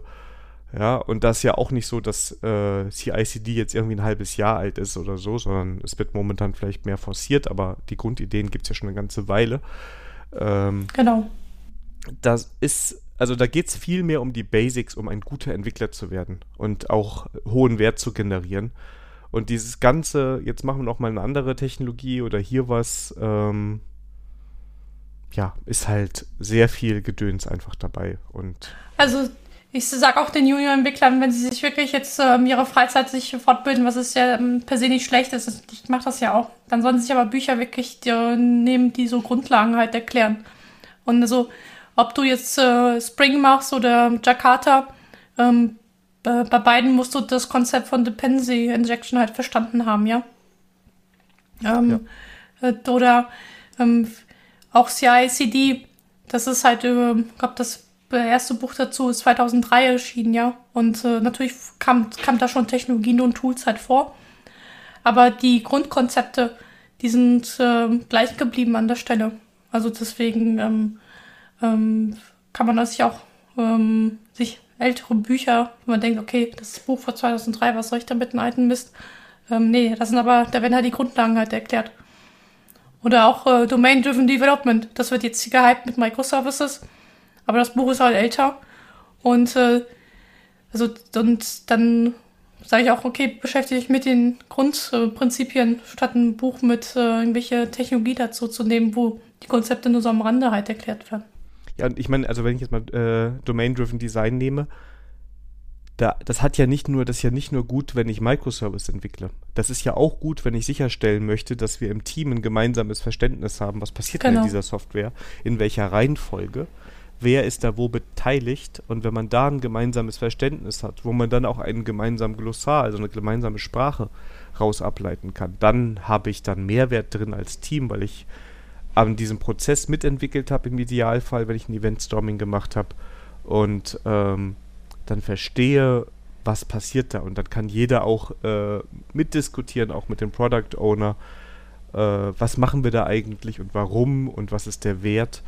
Das sind die Dinge. Ich muss sagen, zwei Bücher, die mir extrem geholfen haben, als ich da noch nicht so tief in den Thematiken drin war, war einmal Clean Code.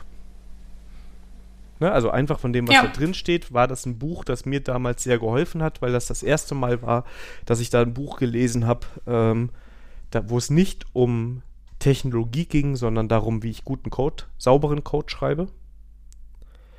Und ähm, das zweite Buch ist The Software Craftsman, das mir so ein bisschen das Verständnis für unsere Zunft, sag ich jetzt mal, gegeben und auch geprägt hat, weil das einfach mal, das sind zwar vielleicht auch manchmal Metathemen, um die es da geht, aber es hat für mich so ein bisschen den Blick auf meinen eigenen Job damals geändert. Und das fand ich unglaublich hilfreich, um bessere Software danach zu entwickeln. Und es gibt so viele gehypte Technologien, Libraries, Frameworks und die sterben alle irgendwann mal. Ne? Keiner, ich, also ich hoffe, wenige machen noch AngularJS. Sogar Moment.js ist inzwischen tot, also nur falls ihr es noch ein paar noch nicht mitbekommen haben. Das wird nicht weiterentwickelt. Ne? Ne, das sind alles so Libraries, die irgendwie mal hip waren und die mal alle verwendet haben und die dann irgendwann auf einmal keine Rolle mehr spielen. Aber sich mit den Basics zu beschäftigen, sei es bei Java oder sei es bei JavaScript oder welcher Programmiersprache auch immer und da rein zu verstehen, wie schreibe ich da saubere, gut lesbare Software, wie entwickle ich sinnvoll Tests, was bietet die Sprache da, ähm, manchmal vielleicht auch sich mit der Syntax mal so ein bisschen genauer zu beschäftigen. Was heißt das eigentlich, wenn ich das schreibe? Und was ist der Unterschied, wenn ich das Keyword weglasse oder diesen Syntactic Sugar mache? Ist das wirklich das Gleiche? Da kann man, finde ich, sehr viel tiefes Wissen raufgeben und äh, stabiler einfach in diesen Ökosystemen werden. Und dann ist auch relativ egal, welches Framework mit welcher API ich da irgendwie äh, verwende. Das stimmt. Mir ist gerade die Idee gekommen, vielleicht machen wir mal eine Folge zu welche Bücher wir wie Junior-Entwickler ähm, empfehlen. Ja, also auf jeden weil Fall Blockchain könnte, for Dummies, weil ohne ja, genau. Blockchain geht gar nee, nichts. Nee, weil ich komme, komme, weil ich hätte jetzt so einige Bücher, wenn ich auch bei mir in, in einem Bücherschrank gucke, wie zum Beispiel Working Effective with Legacy Code oder Test Driven Development by Example. Ähm, da wären ja. so einige Bücher, die ich da ähm, sagen, wo ich da sagen könnte, hey, das sind so Sachen, äh, Bücher, die man äh, die mich halt am, am meisten halt vorangebracht haben. Ja. Ja, doch, können wir gerne mal machen. Also das ist, ich finde, das sind so diese, diese Basic-Themen, ähm, wo es drum geht. Und ja, also ich glaube, also ich hatte als jüngerer Entwickler, ne, also Daniel erzählt vom Krieg, oft am Anfang Opa. das Problem, genau, das Problem, dass ich auf ähm, in Meetings war, wo erfahrenere Leute dabei waren und anscheinend konnten die alles. Und man hat selber nur gedacht, oh verdammt, jetzt muss ich damals noch Arndt und Ivy lernen und dann muss ich mir noch hier ein Java EE e angucken oder ein Spring und damals noch schön mit XML-Dateien. Ne? Ja. also als das noch nicht Spring Boot, sondern Spring Framework war. ja, und ja, da musste man ähm, ja. da, da, überall sich reinfuchsen und das ist vielleicht weniger Konfiguration geworden, dafür ist es jetzt mehr Magic. Ähm, ne? Und dann hatte man das Gefühl, ich muss mir jetzt vier Millionen Themen angucken, um überhaupt hier mitzuhalten. Und zumindest bei mir ist das insofern gedreht, dass ich das alles nochmal interessant finde. Also wenn neue Sachen rauskommen, dann gucke ich mir das gern auch mal an.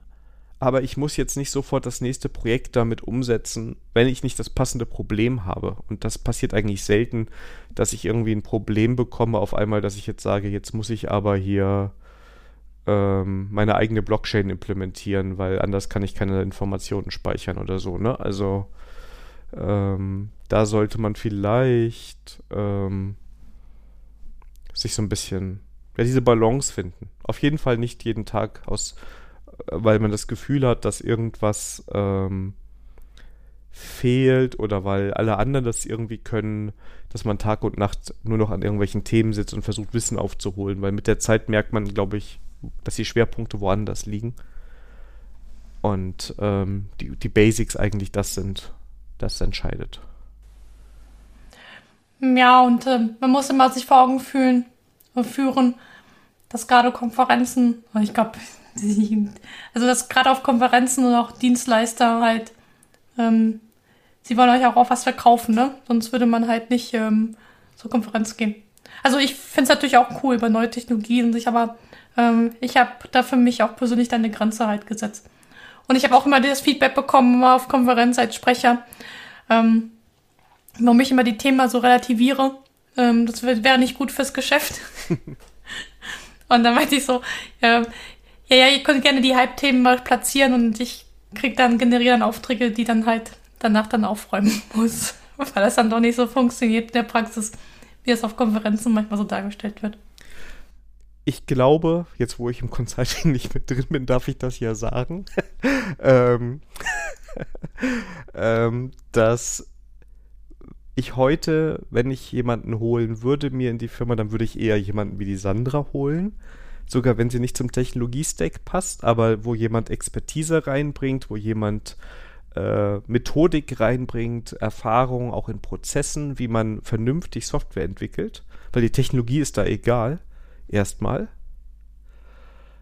Und weniger jetzt das nächste hippe Team, was irgendwie in irgendwas hinhacken kann. Ich glaube, dass gemeinsam den Lösungsweg entdecken, ja, vernünftige Entwicklungsprozesse, ja, mit viel Automatisierung, mit hohen Qualitätsstandards, dass das einer Firma viel, viel mehr bringt, als jetzt sich irgendwas hinhacken zu lassen, wo man danach doch die Sandra holen muss, damit sie es wieder aufräumt.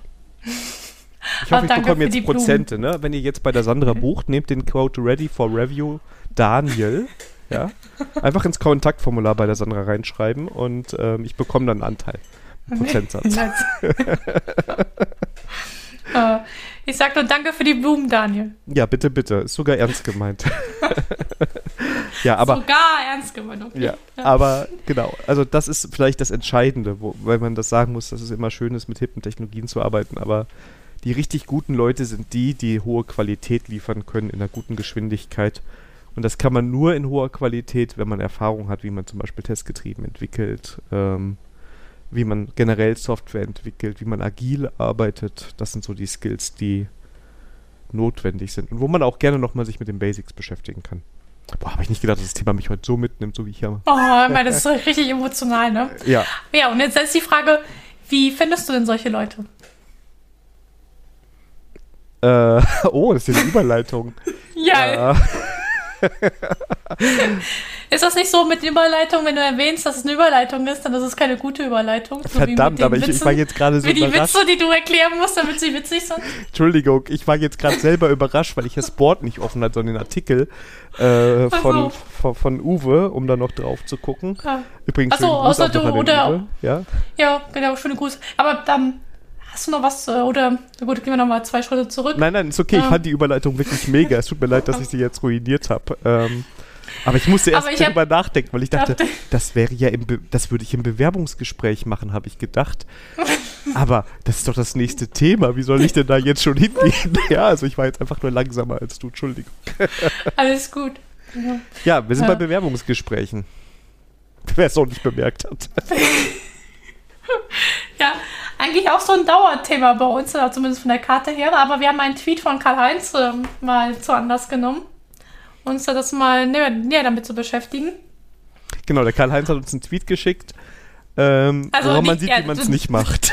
genau.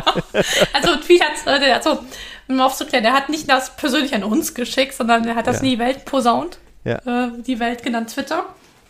Und äh, Ja, und ähm, verlinken wir auch in, in der Show Notes. Und da geht es ja, ähm, der hat gerade wieder Spiel und Spaß mit Recruitern. Ähm, also zu Hintergrund, der ist auch halt Freiberufler, so wie ich. Und äh, da gehört zum Beispiel zu, ich weiß manchmal nicht, ob das das Sparte, ob das der nervigste Teil unseres Jobs ist als Freiberufler, aber das ist eine andere Geschichte. Ähm, dass ein Recruiter gesagt hat, ja, bevor er halt einen Schritt weiterkommt, muss er eine Probeaufgabe für den Kunden erledigen und einreichen.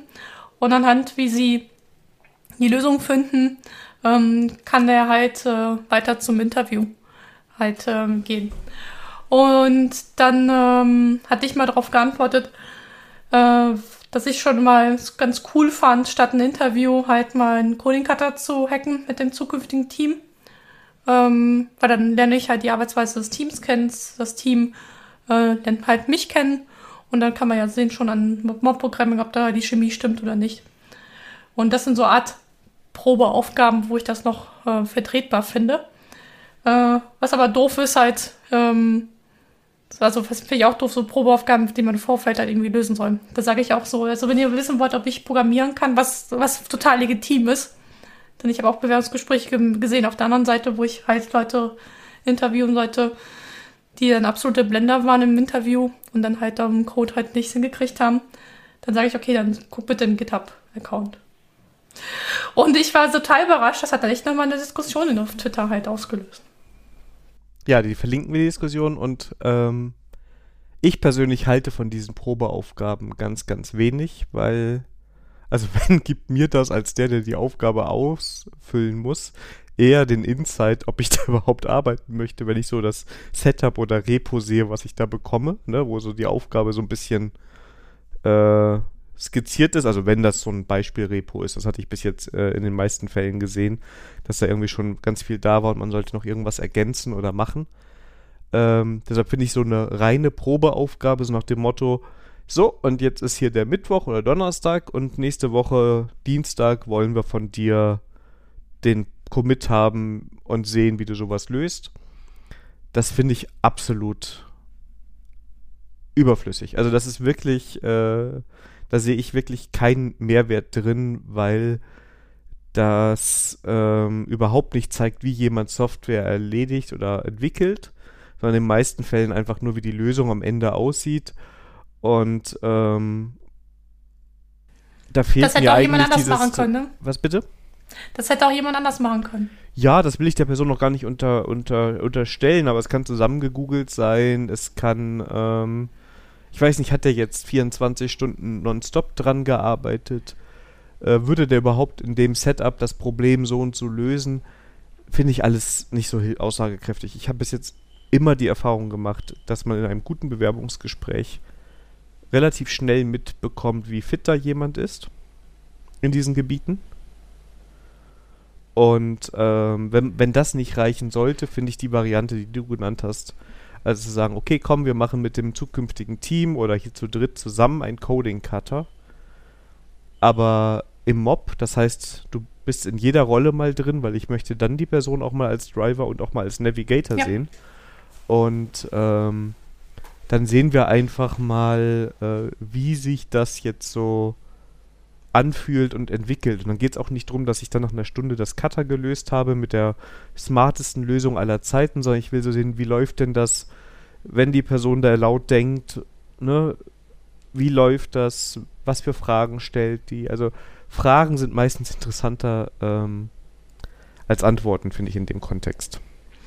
Ähm, ja, ähm, warum ich, äh, also, dass die Firmen, dass äh, die Leute Coden sehen wollen, das kann ich auch nachvollziehen. Also ich hab, bin selber auch schon mal auf Leute reingefallen, die, ähm, die also es verstanden hatten im Bewerbungsgespräch halt ähm, äh, zu so so zu reden, als ob sie halt äh, ähm, halt Qualität abliefern würden. Aber wenn du die dann an die Tastatur äh, dann halt äh, dann gestellt hast, dann hast du gemerkt, okay, ähm, okay, sie haben zwar vielleicht ein paar Bücher gelesen und ähm, sich mit dem Thema auseinandergesetzt, aber in der Praxis ist da halt wenig hängen geblieben. Also das ist der Grund, warum ich, also aus eigener Erfahrung, äh, oder ich bin halt, ein, oder ich eigne mich, mich nicht als Recruiter, das kann natürlich auch sein. Also was mir Ähm, da geholfen hat an Fragen, war oft so, was für Probleme, ne? Oder was waren so Herausforderungen, die du gesehen hast? Ähm, ne, also, oder wo waren mal Fehlentscheidungen, die du gemacht hast und was war der Fehler da dran und ist das immer ein Fehler und, ne, also, dass man auf der Ebene mal sich so ein bisschen unterhält. Hängt aber jetzt auch immer von der Rolle ab, für die sich da jemand bewirbt. Ja, also genau, das ist ja. für eine Architektenrolle, glaube ich, ähm, wird es dann ausreichen, wenn du wirklich einen Entwickler suchst, der auch coden soll. Das ist wieder zum Beispiel Architekten, der auch coden soll, aber das ist dann nochmal ein anderes Thema. Ähm, aber ich kann das doch dich auch als Entwickler fragen. Wenn ich jetzt sage, hier, Sandra, du entwickelst ja viel, erinnerst du dich an eine Stelle, wo du dich mal so richtig äh, verrannt hast im Code, was ist denn da schiefgelaufen? Wo du danach am besten gesagt hast, ich mache den ganzen Commit oder die ganze Änderung jetzt alles wieder rückgängig, ne? Ähm. Ja, ja, schon. Aber mir geht's halt darum, ähm, ja, ja, aber das, äh, mir geht's ja manchmal auch dazu, darum, wie vom Vorgehen her, ja, wie die Leute halt vorgehen, wie sie, wie sie an die Sache herangehen. Und das wirst du, bin ich der Meinung, das kriegst du mit solchen Fragen dann doch nicht raus. Das stimmt natürlich. Aber du kriegst die, also immer mehr ein Gefühl dafür, wo die Person sich bewegt. Ne? Weil je nachdem, also ja. dann musst du halt gucken, wenn die Person dann was erzählt, wie stellt sie sich da, wie stellt sie das Problem dar und dann kann man da auch wieder Nachfragen stellen und bis jetzt hatte ich da immer ein ganz, ganz gutes, äh, oder ich hatte viel Glück, kann auch sein, dass ich gar nicht gut interviewen konnte und einfach sehr viel Glück bei den, Fra bei den Leuten dann hatte. Ähm, ja, aber ich glaube, da geht auf jeden Fall viel. Da sollte man sich mehr, lieber mehr Zeit für Gespräche nehmen, als irgendwie so ein Ding hier, hier ist ein Repository, bau mal das und das. Ähm, ja, und was aber natürlich auch ähm, nett ist, halt den Leuten auch das im Vorfeld zu sagen, ne? Ähm, dass man sie halt auch nicht überrumpelt dann mit dem Interview. Nochmal durch, tada, hier ist eine Idee, lass mal coden, ja. Also das ist auch sehr nett, wenn man die Leute eben darauf vorbereitet und im Vorfeld sagt, hey, ja. ähm, wir werden halt so ein Interview führen, aber ein Teil da wird sein, dass wir zusammen halt coden. Das ist halt. Ähm, ja, also vor allem. Nicht ins, ja. nicht ins kalte Wasser werfen. Ja, vor allem, weil ich der Person ja dann auch die Möglichkeit geben will, eventuell den eigenen Rechner mitzunehmen mit dem eigenen Setup. Oder genau. vielleicht sogar die eigene Tastatur und Maus, weil irgendein Notebook dahingesetzt zu bekommen und dann hast du da auf einmal, keine Ahnung, wir machen alle Emacs, hier ist Emacs. ähm, genau. ja, oh, äh, gut, ne, weil dann testest du, ob die Person irgendwie mit einer fremden IDE umgehen kann. Ähm, das kannst du vielleicht machen, wenn du so im Mob oder im Pair arbeitest, wenn du das so ein bisschen mit abfängst. Aber eigentlich soll die Person sich ja auch wohlfühlen. Also du willst ja nicht unbedingt testen, wenn die Person sich unwohl fühlt, weil sie nichts von dem kennt, was sie da gerade laufen hat. Ne? Stresstest. Ja, äh, wie programmierst du denn dann? Weil so ist das immer hier. Ja. Ne? Dann ist das Bewerbungsgespräch auch aus anderen Gründen vielleicht besser schnell vorbei. Ne? Ja, das stimmt. Also das, ja. ja. das ist natürlich auch ein guter Punkt, dass, dass man den Leuten auch die Chance gibt, dass sie ihre eigene Umgebung halt mitbringen. Genau. Oder man fragt, also man kann es, also man kann ja normal miteinander reden und wenn die Person sagt, Wie, ja, was? Intelli IntelliJ, Fragen, oder? ja, IntelliJ oder die und die IDE habe ich immer und ja, wenn ihr mir eine normale Tastatur hinstellt, geht das. Ja, und dann wieder, wäre ich auch wieder lieber, wenn ich sowas schon unbedingt machen muss, dann dabei sein und mehr reden und verstehen, wie kommen wir denn dahin. Also im Pair arbeiten, glaube ich, würde ich schon ja. mindestens dann machen. Genau. Hast ja. du eine Lieblingsbewerbungsfrage? Nein. Echt also nicht? bei mir, nee, so. Also die, du, die du, du stellst. Also wenn ich jetzt bei dir sitze, gibt es eine so. Frage, ähm, die du gerne stellst. Um einfach mal den Hörern hier nochmal einen exklusiven Vorteil zu geben, wenn sie dir auf einmal uh, gegenüber okay. sitzen. Ähm, ja, gut, so gesehen, ja. Ähm, ich stelle gerne die Frage, ähm, also die Einführung ist, ähm, die IT ist ja schnell, schnelllebig. Da sind wir, glaube ich, wieder beim Thema von, von vorhin. Ähm, was ist deine Strategie oder wie gehst du damit um, ähm, da einigermaßen am Ball zu bleiben und so mitzubekommen, was so gerade ähm, aktuell ist? Ah, okay, ja. Meine Lieblingsfrage ist, ne, dann sage ich. Oh, okay, ich dachte, du gibst mir jetzt eine Antwort darauf wie, wie ich das mache? Naja, genau. Ich bin doch jetzt dachte, Architekt im Elfenbeinturm. Ich muss jetzt doch nicht mehr. ja, gerade als Architekt. ja, und schon hättest du die Rollen, die, die Stelle bei mir nicht bekommen. Eine Sekunde, ich wusste gar nicht, dass die Frage mir. ich war schon gedanklich meine Frage am Formulieren. Oh, so. äh, wie ich, wie ich auf dem aktuellen Möchtest Stand du mir jetzt sagen, dass du mir nicht zugehört hast? Oder? Doch, doch, natürlich habe okay, ich dir zugehört. Okay. Äh, okay. Die Frage war doch, wie kannst du so am ehesten wie Daniel? Nein. Wie halt, okay, da halte ich mich aktuell. Nee, nee, nee, alles gut. Frage, Daniel, ja. was ist denn deine Frage? Deine, deine jetzt soll ich es nicht beantworten. Ach so, ich dachte, ich bringe dich jetzt in Bedrängnis und deswegen äh, dachte ich, habe ich dir jetzt eine Exit-Strategie jetzt gegeben. Nee, nee, nee, jetzt will ich auch beantworten und okay, den Leuten helfen, dass sie mich nicht einstellen sollen. Nein, wie halt ich aktuell, also ich habe ähm, erstmal ganz klassisch lese ich viel RSS-Feeds und sowas. Ich habe also verschiedene Seiten aus so Technologiebereichen, die ich gerne lese und die ich interessant finde, ne? wo ich dann ähm, aktuelle Trends und Entwicklungen auch so technologisch, glaube ich, ganz gut von den Technologiebereichen, die mich interessieren, ähm, mit, wo ich die mitbekomme. Dasselbe gilt für Twitter, da habe ich auch so meine Bubble, wo so ähm, gewisse Themen sind. Ähm, ich höre Ready for Review. Das da kriege ich auch immer mit, was ich lernen soll und was nicht. Und ähm, meistens auch mal im Austausch mit Kollegen. Also, dass ich dann einfach, also das hatte ich jetzt ähm, vor einer Weile, das Buch muss ich noch zu Ende lesen, dann kann ich es nämlich auch hier empfehlen. Da war ich mit meinem alten Chef essen und der hat mir ein Buch empfohlen. Ähm, und da war der so begeistert von der Idee her, ähm, dass ich dann gesagt habe, ach cool, das klingt gut. Dann habe ich das auf dem Heimweg direkt bestellt. Ähm, war aber auf dem Lesestapel nicht ganz oben, deshalb ähm, bin ich noch nicht so weit drin. Ja, das ist so meine Strategie. Also so eine Mischung persönliche Empfehlungen, verschiedene Nachrichtenquellen, die ich da so mir reinziehe und manchmal inzwischen sogar ab und zu YouTube. Äh, da kann ich vielleicht auch bald meinen Kanal empfehlen, den ich ganz gut finde. Ähm, so mache ich das. Und du? Ja, ich ähm, habe auch meine, meine, also meine Twitter-Blase. Dann halt äh, habe ich auch so auch klassische Magazine abonniert, um zu gucken, halt auch was in klassischen Magazinen halt für Themen platziert werden. Äh, dann auch RSS-Feeds. Ja gut, dass ich auf Konferenzen bin, dann bekommt man halt auch mit. Und halt, äh, halt so Kaffeeklatsch, hat man was auf Meetups halt ähm, bei den Kaffeegesprächen halt dabei rumkommt. Und also meine Strategie als Freiberufler sieht, sieht natürlich ein bisschen anders aus, aber das sind so die gängigsten Pattern. Und dann weiß man halt ungefähr, okay, in welche Richtung ist es und wenn das halt wirklich äh, interessant ist für die Probleme, die man gerade hat oder denkt, okay, das könnte uns irgendwie helfen, dann geht man halt tiefer halt rein. Ja. Und das ist total erstaunlich, wie viele, wie oft ich halt in äh, Bewerbungsgesprächen wo die Leute darauf keine richtige Antwort haben. Die sind ein bisschen echt damit dann überfordert halt mit dieser Frage. Okay. Ja. Also. Ja, also es, und das Witzige ist bei der Frage, wird übrigens bei meiner Frage gleich auch so sein. Es geht ja noch nicht mal ganz, ganz konkret um Dinge da. Ne? Also ich könnte jetzt nachfragen und so, hey, ist da ein RSS-Feed, den du besonders gerne liest oder irgendjemand bei Twitter, den du so richtig empfehlen kannst? Ähm, dann kann man genau, da in die also Tiefe gehen. Das würde ich aber auch nur machen, wenn ich das Gefühl habe, also entweder weil es mich interessiert, das kommt so ein bisschen auf das, auf das Gespräch an und was die Person so antießt, ne? Ähm, oder ob ich das Gefühl habe, das ist gerade auswendig gelernt. Genau. Ja.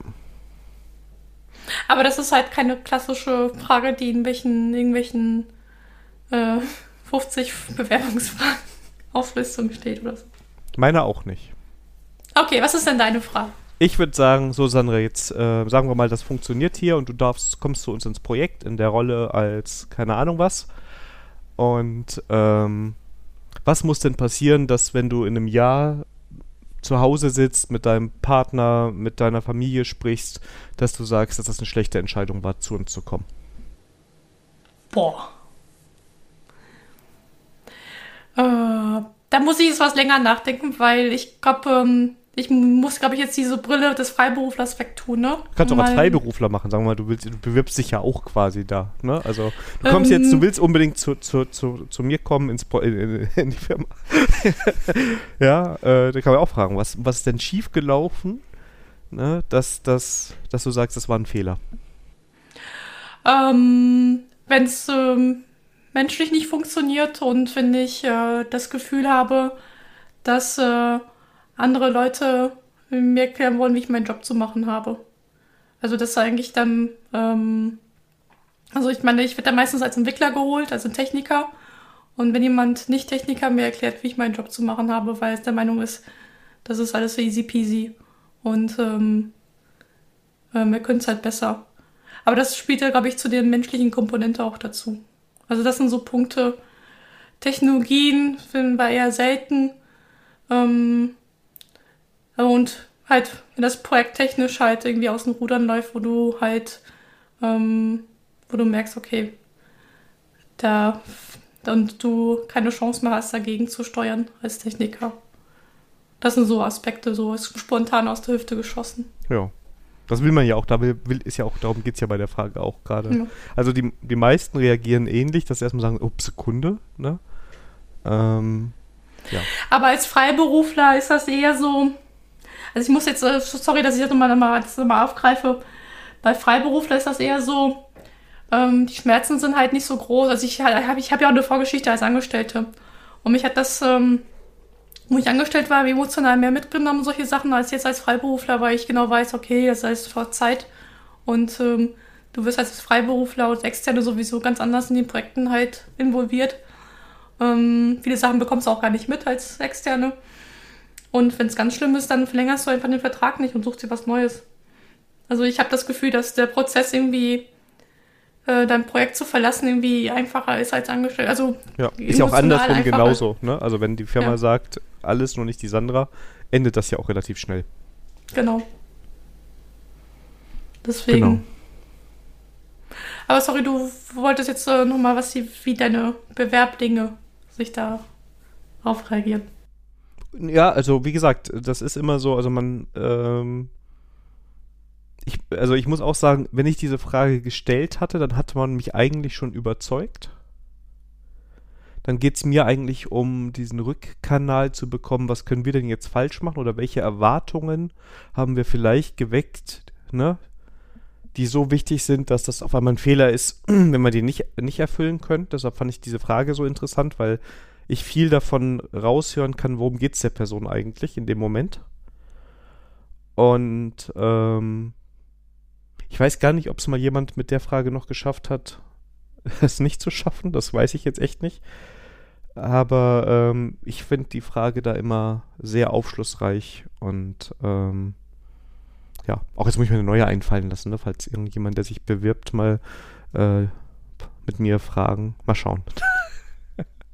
muss ich also erst ich rausbekommen, hörst du den Podcast? Nein? Oh, sehr gut. ja. ja. Sehr gut. Ja. Ja. Wenn ihr Lieblingsfragen habt, dann teilt sie uns gerne mal im Discord mit oder äh, bei Twitter. Ja. Und ich hoffe, es kommt nicht Bubble Sword auf Tafel aufmalen oder so. In Google Docs äh, entwickeln. Oh, ja. Genau. Aber ich bin gespannt, was so kommt. Genau, das ist wirklich, also vielleicht habt ihr da so, äh, ja, sehr schön. Worauf ich mich freue, was kommt, ist jetzt nämlich unser Follow nächstes Follow-up zur Folge, zur letzten Folge, denn du hast dich ja schlau gemacht, äh, was, was es mit Black Friday und Thanksgiving auf sich hat. Ja, und zwar, ähm, das Witzige war, ich glaube, zwei, drei Tage nach äh, der Aufnahme ähm, sind halt Anfang des Jahres ja Tageszeit und Leser.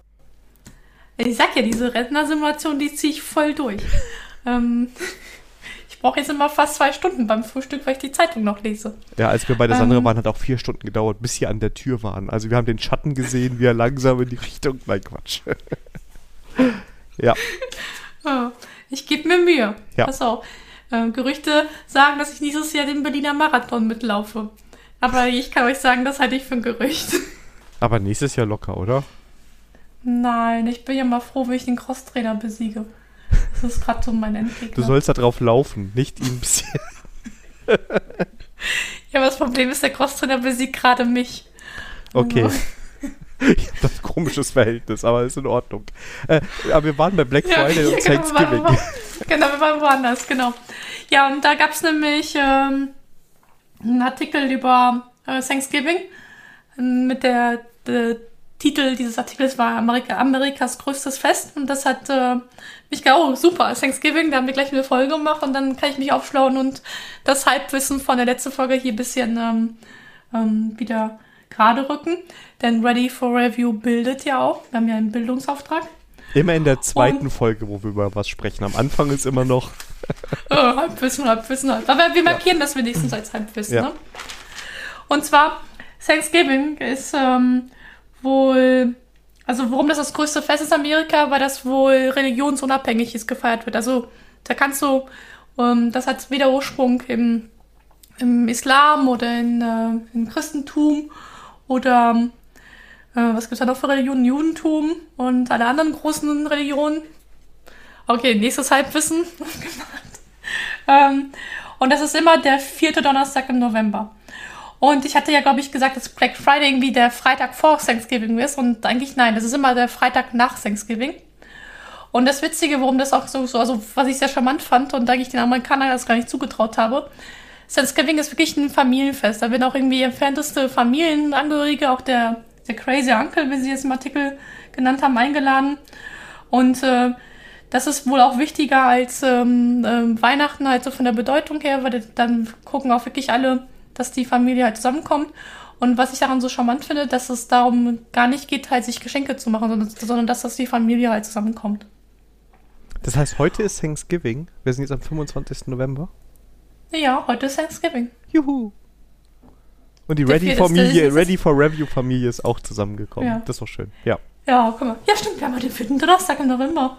Ja, das also weiß ich, weil ich sehr gut weiß, dass morgen Black Friday ist. Also, okay. ja, berufsbedingt. ah, okay, siehst du? Ja. Also Happy Thanksgiving, Daniel. Ja, juhu. Ja, wünsche ich dir auch. So.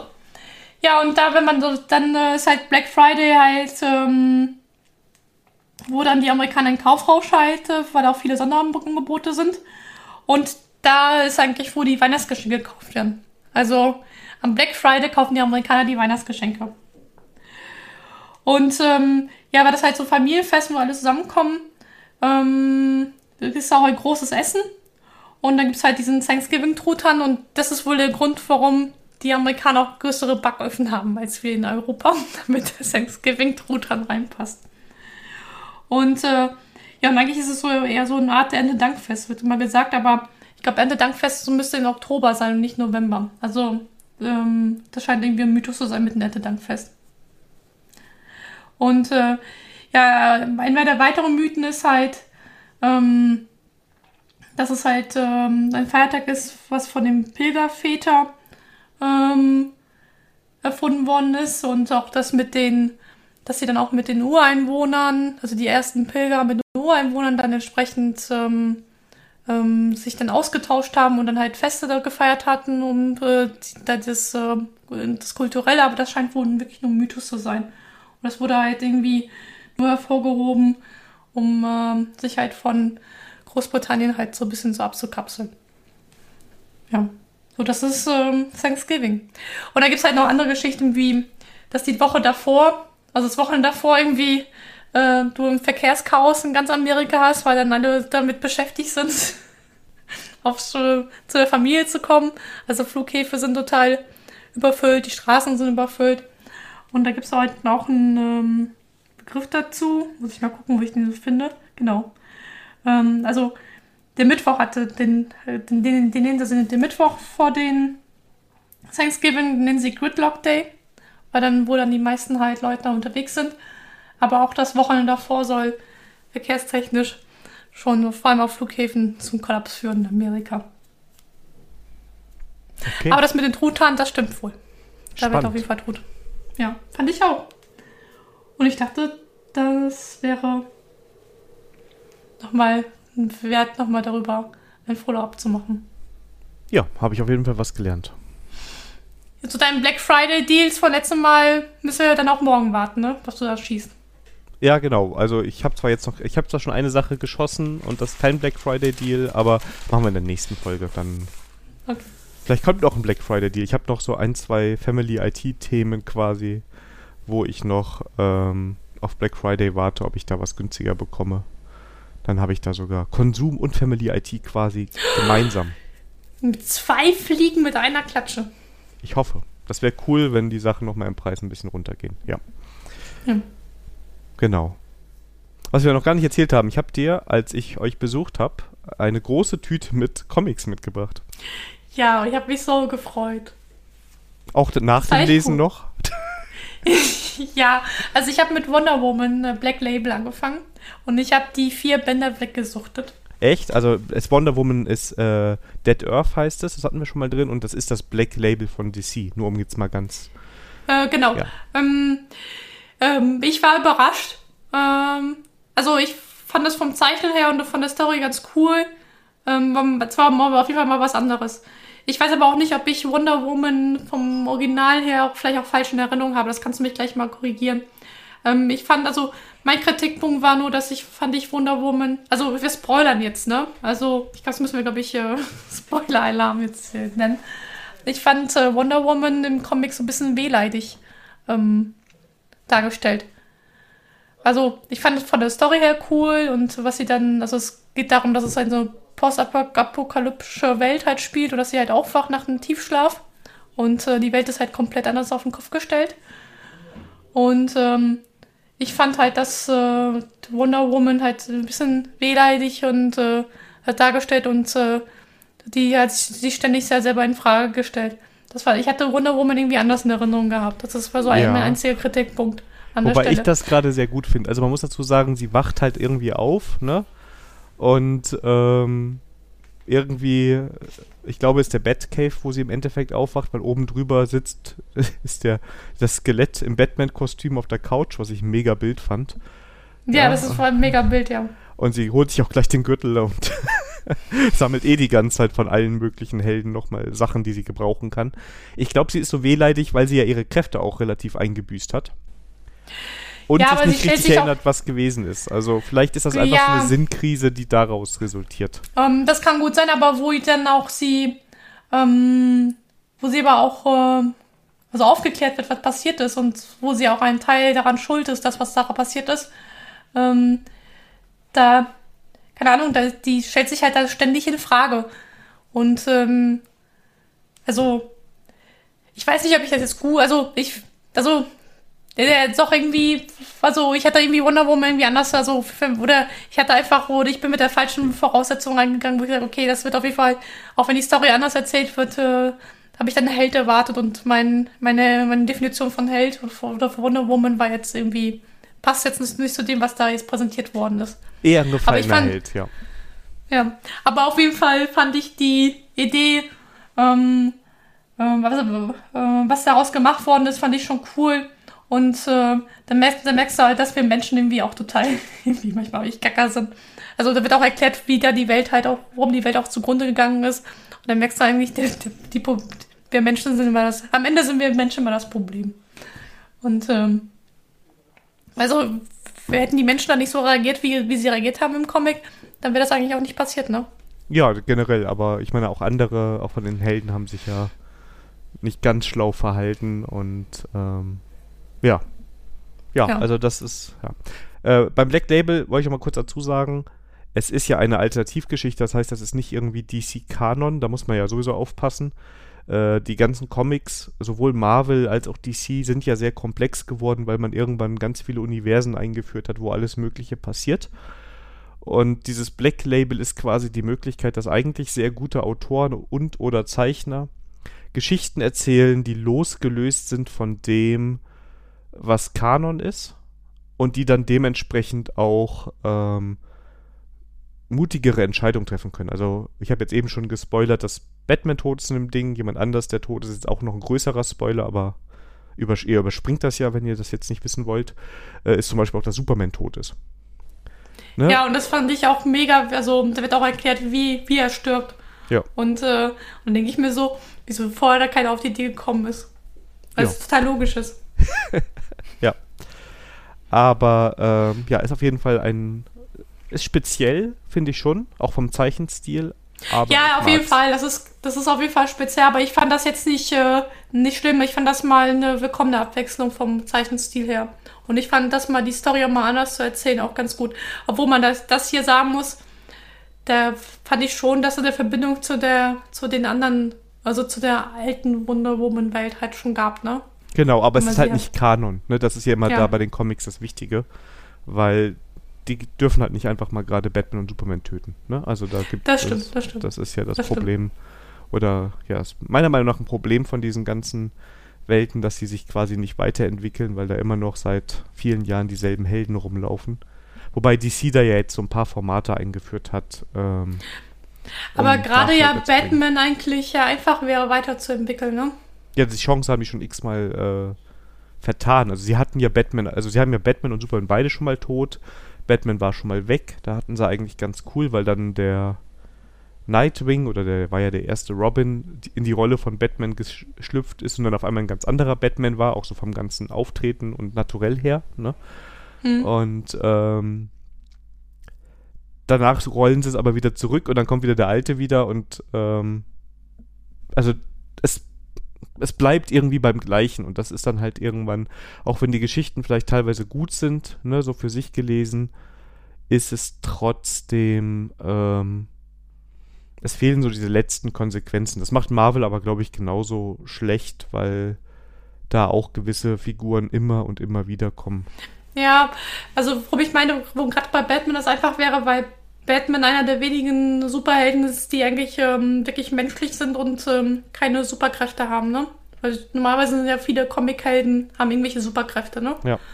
Und, äh, und gerade Batman ist so einer, der seine Superkräfte, in Anführungsstriche, ja über die ganzen Technologien halt ähm, ähm, von Bruce Wayne Enterprise halt, Entwicklungs ähm, halt hernimmt. Und deswegen, und da ja Bruce Wayne halt menschlich ist, hätte ich jetzt gedacht, äh, irgendwann kriegen sie das hin, halt ihn einfach mal altern zu lassen und dann irgendwie Nachfolge zu platzieren, ne? Und das, äh, das deswegen finde ich das gerade schade, dass bei Batman, dass es eigentlich wunderbar funktionieren würde. Bei Superman oder Wonder Woman, ähm, das kannst du ja noch erklären, warum sie nicht altern. Ähm, das ist wahrscheinlich ein bisschen schwieriger, aber gerade bei Batman fände ich, ähm, das ähm, hätte ich gedacht, dass es einfacher wäre, da einfach mal da auszubrechen aus dem Universum. Definitiv. Also sie versuchen das jetzt, glaube ich, in den USA ist jetzt gerade wieder so eine Reihe am Laufen, wo dann so Nachfolger quasi etabliert werden, aber ähm, ich glaube, sie trauen sich das nicht so richtig, weil sie dann schon das Problem haben, wenn die Idee nicht so gut ist und sie es durchziehen, dann äh, Einnahmequellen da kaputt gehen. Also die mit manchen Helden, bei Marvel ist es Spider-Man, äh, bei DC ist es, glaube ich, Batman, werden so viele Hefte produziert und dann auch verkauft, ne, dass ähm, ja. Das einfach eine wirtschaftliche Entscheidung in der Hinsicht ist. Und ja, aber äh, ja, wenn dir das gefallen hat, ich habe da noch andere Dinge, die kann ich dir auch mal das nächste Mal mitbringen. Ähm. Oh, gerne. Ja, jetzt bin ich bei beim Comic Vision dran, aber das habe ich noch nicht zu Ende gelesen. Das würde ich dann bei der nächsten Folge einen Nachtrag machen. Aber ist auch gut, oder? Also ich fand den Anfang gut, vor allem ähm, die Idee halt, ähm, ähm, das mit der Familie.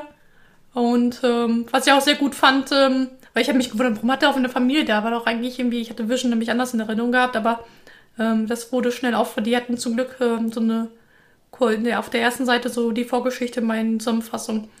Und dann äh, hat so, okay, da wusstest du, ah, okay, daher kommt das. Und dann konnte man gut einsteigen, ja. Da habe ich auch noch einen zweiten Band, den kann ich dir, ich habe den habe ich nicht mit reingepackt, den kann ich dir bis nächstes Mal mitbringen. Oh Mensch, super. Ich sehe schon, der Daniel, äh, du, du bist jetzt mein ähm, Comic-Hof-Lieferant.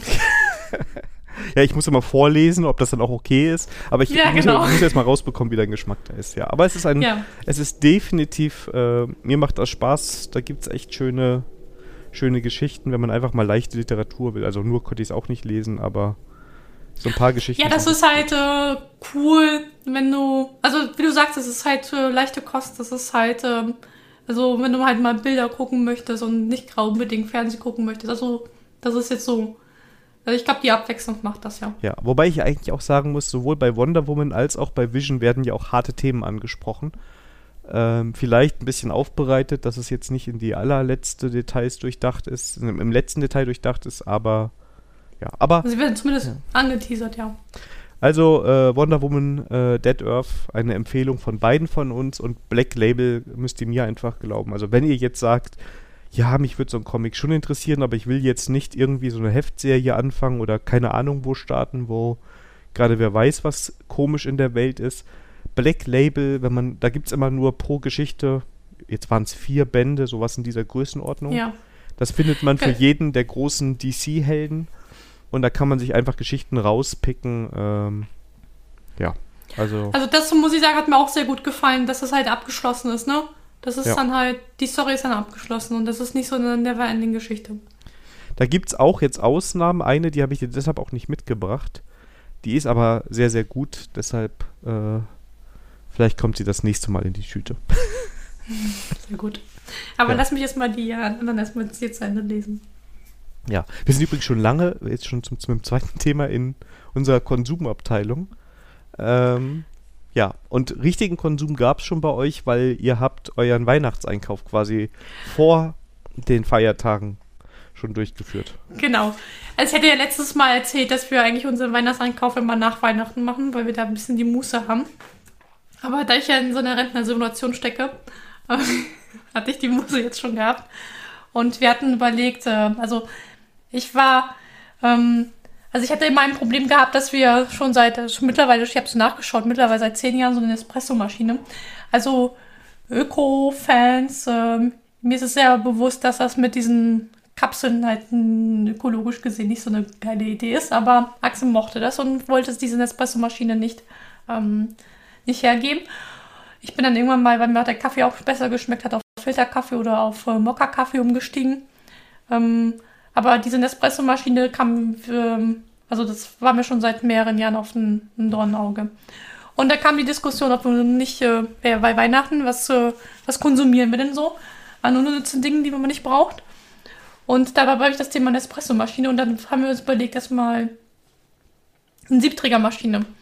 Und ich habe gesagt, äh, und da ich ja so ein Fan bin von ähm, nicht so viele Maschinen in der Küche auf den Arbeitsflächen, dann hat man immer keine Arbeitsfläche mehr. Habe ich gesagt, können wir gerne machen, aber das muss Ersatz sein für die Nespresso-Maschine. Also da musste eine Maschine halt weg und also die Nespresso-Maschine. Und dann hatten wir auch uns reingenördet und was rausgesucht, aber haben festgestellt, dass es kein Ersatz für ein Espresso, weil die ja Siebträgermaschinen ja nur Espresso machen und nichts äh, und keinen normalen Kaffee. Und so sind wir auf Thema Kaffee-Vollautomaten gekommen. Und ich hätte gerne eine DeLonghi genommen, ähm, für irgendwie knapp unter 300 Euro. Die, also ja, ich weiß, die Kaffee-Nerds würden jetzt sagen, das ist immer noch schlechter Kaffee. Ähm, aber für mich wäre das, äh, also von den Preis-Leistungs-Verhältnissen und das, was die da rausgespuckt hätte, vollkommen in Ordnung gewesen. Aber Axel hatte die Anforderung gehabt, ähm, dass es zwei Fächer für Bohnen geben muss, nämlich für Espresso-Bohnen und für normale Kaffeebohnen. Und da waren halt ähm, dem Preisspektrum, die einigermaßen guten Kaffee gemacht, also guten Kaffee gemacht und einigermaßen preiswert waren. Also preiswert reden wir jetzt von 500 bis 600 Euro für Kaffeevollautomaten, die dann äh, genau diese Anforderungen hatten. Da sind wir auf eine Liter Kaffeemaschine gekommen. Und dann wäre halt festgestellt, es gibt halt so eine alte, also alte vom Modell her, die seit Jahren verkauft wird, die Kaffee OCI. Da gab es halt Nachfolger CI Touch und Latte Select. Die tun sich wohl bis auf vom Aussehen her äh, von den technischen Komponenten. Also ich habe es den Ingenieur prüfen lassen und Axel hat das mir gesagt, das ist alles dasselbe. Ähm, bis auf das Aussehen. Ähm, aber ich habe auch gesagt, ich gebe keine 500 bis 600 Euro für, eine für, für einen Automaten aus, der mir nur Kaffee rausspuckt. Ich glaube, damit triggere ich es auch wahrscheinlich auch wieder Leute. Aber lange Rede, kurzer Sinn. Ähm, die Kaffee OCI, weil sie so lange auf dem Markt ist, gibt es ja auch gebraucht. Und da haben wir am Wochenende habe ich bei eBay halt gesehen, dass jemand ein, eine ein Jahr alte Kaffee, Kaffee OCI verkauft. Für knapp 350 Euro habe ich gleich zugeschlagen. Und so haben wir, sind, sind wir zu meinem Kaffeevollautomaten äh, gekommen. Und Espresso ist jetzt auch, ähm, auch aus der Küche verschwunden. Das war, ja, das, äh, ja. Der Kaffee schmeckt gut. Ähm, ich weiß nicht, ob das jetzt ein Schnäppchen war, ähm, denn äh, da stellte sich heraus, dass jetzt ähm, ähm, ein Wartungszyklus gemacht werden muss. Das stand halt nicht da drin. Also die Beschreibung war halt so gewesen, ja, wir haben sie ausprobiert, äh, wir kamen damit nicht zurecht und deswegen stand sie seit paar Monaten herum. Ähm, aber wenn du da, also 3000 Bezüge hat sie trotzdem gehabt. Und, ähm, und dann müssen jetzt trotzdem ein paar Wartungsgeschichten gemacht werden. Ich hoffe mal, äh, gut, die kosten jetzt, die, also den Set hatte ich bestellt, kosten wir jetzt 20, 30 Euro. Ähm, dann kämen wir jetzt bei 380 Euro raus. Ja, ist okay. Ist immer noch günstiger, als ähm, sie neu zu kaufen. Aber jetzt kann man sagen, ob jetzt wegen, also so wichtige Sachen wie Malwerk und sowas, das, ähm, ja gut, das ist wirklich nur ein Jahr alt, deswegen, ich meine, sagen, nur 3000 Bezüge alt, deswegen, ich bin mal gespannt, Ähm, also lass mich noch ein paar Wochen das ausprobieren. Dann kann ich sagen, ob ich den Kauf jetzt bereue oder nicht. Okay, dann kommt das auf Wiedervorlage quasi. ja, Wiedervorlage, genau. Also bei mir war das so, ich habe im, als, als das mit der ganzen Pandemie losging, ich hatte früher einen Nespresso und das war auch okay, weil ich eigentlich, wenn überhaupt mal morgens einen Kaffee getrunken habe, meistens eigentlich erst, wenn ich im Büro war. Und naja, dann vielleicht mal am Wochenende oder wenn mal Gäste da waren, wobei ab einer gewissen Anzahl Gäste war, ich hatte so eine kleine Nespresso da, konnte es halt vergessen, weil ähm, dann läuft die Maschine ja Ewigkeiten, bis du da irgendwie fünf, sechs Tassen hast. Genau, dann, dann mache ich auch eher Filterkaffee einfach. Ja, ähm. Genau. Auf jeden Fall hat die so getan und das war für mich auch okay, weil ich der einzige Kaffeetrinker bei uns im Haus bin und ähm, ja, war jetzt nicht der Megakonsum als die Pandemie losging und quasi mein kompletter Kaffeekonsum hier zu Hause stattgefunden hat, war das auch finanziell nicht mehr ganz so attraktiv, ja, weil ich regelmäßig da größere Nespresso-Bestellungen äh, tätigen musste, weil der Kaffee einfach weg war. Oh, und ähm, dann habe ich gesagt, okay, das ist irgendwie doof, die muss weg, also die muss ersetzt werden. Und dann ähm, habe hab ich halt überlegt, wie mache ich das, wenn ich jetzt der Einzige bin, der hier Kaffee trinkt. Und ja, auch bei mir ist es kein Siebträger geworden. Und äh, ich wollte auch irgendwas, wo ich auf den Knopf drücke und dann kommt halt der Kaffee da raus. Und bei mir ist es die, Schieb, Schieb, äh, die Standard Chibo-Maschine geworden. Da liegt auch ein bisschen dran, dass der Chibo bei uns hier ähm, direkt ähm, ähm, in der Nähe ist ne? Und ähm, ich muss mal schnell gucken, schnell googeln, wie der heißt. Der hat irgendwie so einen schönen Namen. Äh, Esperto Café heißt der. Und der kostet um die 200 Euro. Ich habe damals dann noch hier schnell Chibo irgendwas unterschrieben, dass ich da in einem Chibo-Club drin bin. Und ähm, dann war der gerade nochmal im Angebot und in dieser Kombination, ähm, oh, ich sehe gerade, den gibt es auch in mehr Farben. Also ich habe den Anthrazit. Ähm, oder in Schwarz, äh, nee, in Schwarz. Und ähm, der tut. Also für mich alleine tut der absolut. Das ist natürlich ein Verbrechen an der Menschheit, dass ich das nicht irgendwie immer von Hand aufbrühe. Ich brühe auch am Wochenende manchmal, wenn ich Lust habe, den Kaffee selber auf. Aber ähm, ich habe meine, meine leckeren Bohnen von der Rösterei, die mein Schwager äh, immer mitbringt. Und ähm, mir schmeckt der Kaffee und das ist irgendwie so das, was mir da am wichtigsten ist, dass ich da schnell mal an den Kaffee rankomme und die kann auch Espresso, die macht das alles aus einem Bohnenfach, ich weiß auch, ne, Schande auf mein Haupt. Aber ja, aber ich weiß. Ja, ich trinke Kaffee auch gerne stark und ich habe dann meistens auch stärkere Kaffeebohnen drin und dann ist der Espresso für mich einfach in Ordnung. Ne? Und das kann ja auch jeder für sich irgendwie beurteilen, ob das jetzt so ist und gut ist oder nicht. Aber ja, das, ähm, das ist es bei mir. Also da habe ich echt keine, obwohl ich gerne Kaffee trinke, da habe ich wirklich so das, die, die Budget-Lösung, würde ich sagen. Ja, also ich bin jetzt, ähm, also ich fand jetzt den Preis jetzt für, für ich meine, das ist immer jetzt ein Kaffeevollautomat, ne? Da muss man das, also fand ich jetzt auch okay. Ja, auf jeden Und Fall. als Weihnachtsgeschenk ähm, auch okay. Ähm, aber ich merke auch, also Kaffeevollautomat ist, wenn du mehrere Leute da hast, ähm, das ist halt, äh, da mache ich auch Filterkaffee und auch selbst aufgebrüht, also nicht mehr die Kaffeemaschine. Ähm, diese Standard-Kaffeemaschine wird nicht mehr ausgepackt, sondern ich mache einfach Wasser warm im Wasserkocher und brühe das halt selber auf. Und du hast schon recht, wenn ich dann so Muße habe, dann wird auch äh, so diese Mokka-Geschichte halt ausgepackt. Da schmeckt das auch nochmal ein bisschen anders. Aber morgens früh oder halt im Homeoffice oder jeden Tag nachmittags so ein Kaffee, dann reicht das eigentlich vollkommen aus, ja. Ja, finde ich auch. Und also, also ich glaube jetzt die Kaffeejünger werden uns natürlich jetzt ähm, äh, erschlagen, aber ich bin trotzdem neugierig. Habt ihr einen Kaffeevollautomaten zu Hause? Wenn ja, welchen und warum? Und ähm, ich werde aber den Einkauf jetzt nicht revidieren, deswegen. Aber mich würde das trotzdem schon mal mehr interessieren. Genau, also und da auch genau welchen und so, das ist natürlich auch spannend, was man da gemacht hat und wieso. Ähm, das ist ja. Ich meine, ich muss ja auch sagen, die Leute, die das alles irgendwie mit Siebträger oder so auch ein bisschen aufwendiger machen, ich kann das so von insofern verstehen. Das ist ja auch irgendwie was Meditatives, das macht ja auch irgendwie Spaß. Ne? Da kann man ja. sich reinnörden, das ist schon ein cooles Hobby. Ich weiß aber nicht, ob ich jede meiner Kaffeepausen damit verbringen will. Ja? Ähm, aber das ist natürlich auch immer so eine persönliche Sache, woran man Spaß hat und was man da gerne macht. Ne? Ja, also ähm, wenn wir zu meinem Kumpel fahren, der hat, der hat zum Beispiel eine Siebträgermaschine, da wartest du erstmal eine Viertelstunde, bis dieses Ding halt aufgeheizt ist, ja. Und ja. Das, ähm, ja, der schmeckt auch so, sein Espresso und so, das schmeckt auch schon geil. So ist das halt nicht, ja. Aber das ist, glaube ich, dann, ähm, ja, ich habe dann morgens früh da irgendwie oder mittags oder nachmittags zum Kaffee, zum Kuchen, den Kaffee zum Kuchen, ähm, da muss das ein bisschen flotter sein. Also ich bin eher bereit, auf einen Filterkaffee zu warten, als äh, die Siebträgermaschine, die noch eine Viertelstunde braucht, um aufzuheizen. Eine Sache kann ich noch bei Chibo empfehlen, die haben einen separaten Milchaufschäumer. Ja, also ein Ding, wo so eine, man so, eine, so ein magnetisches Ding drin hat, so, was sich drehen kann. Und das macht sehr schönen, festen Milchschaum. Ah, das ist, ähm, das ist gut, dass du es erwähnt. Also da war auch eine Anforderung, dass ähm, dass das Milchsystem außerhalb der Kaffeevollautomaten ist. Das hat, haben die, hat die Milita auf jeden Fall, dass man von außen halt einen Schlauch rein tut.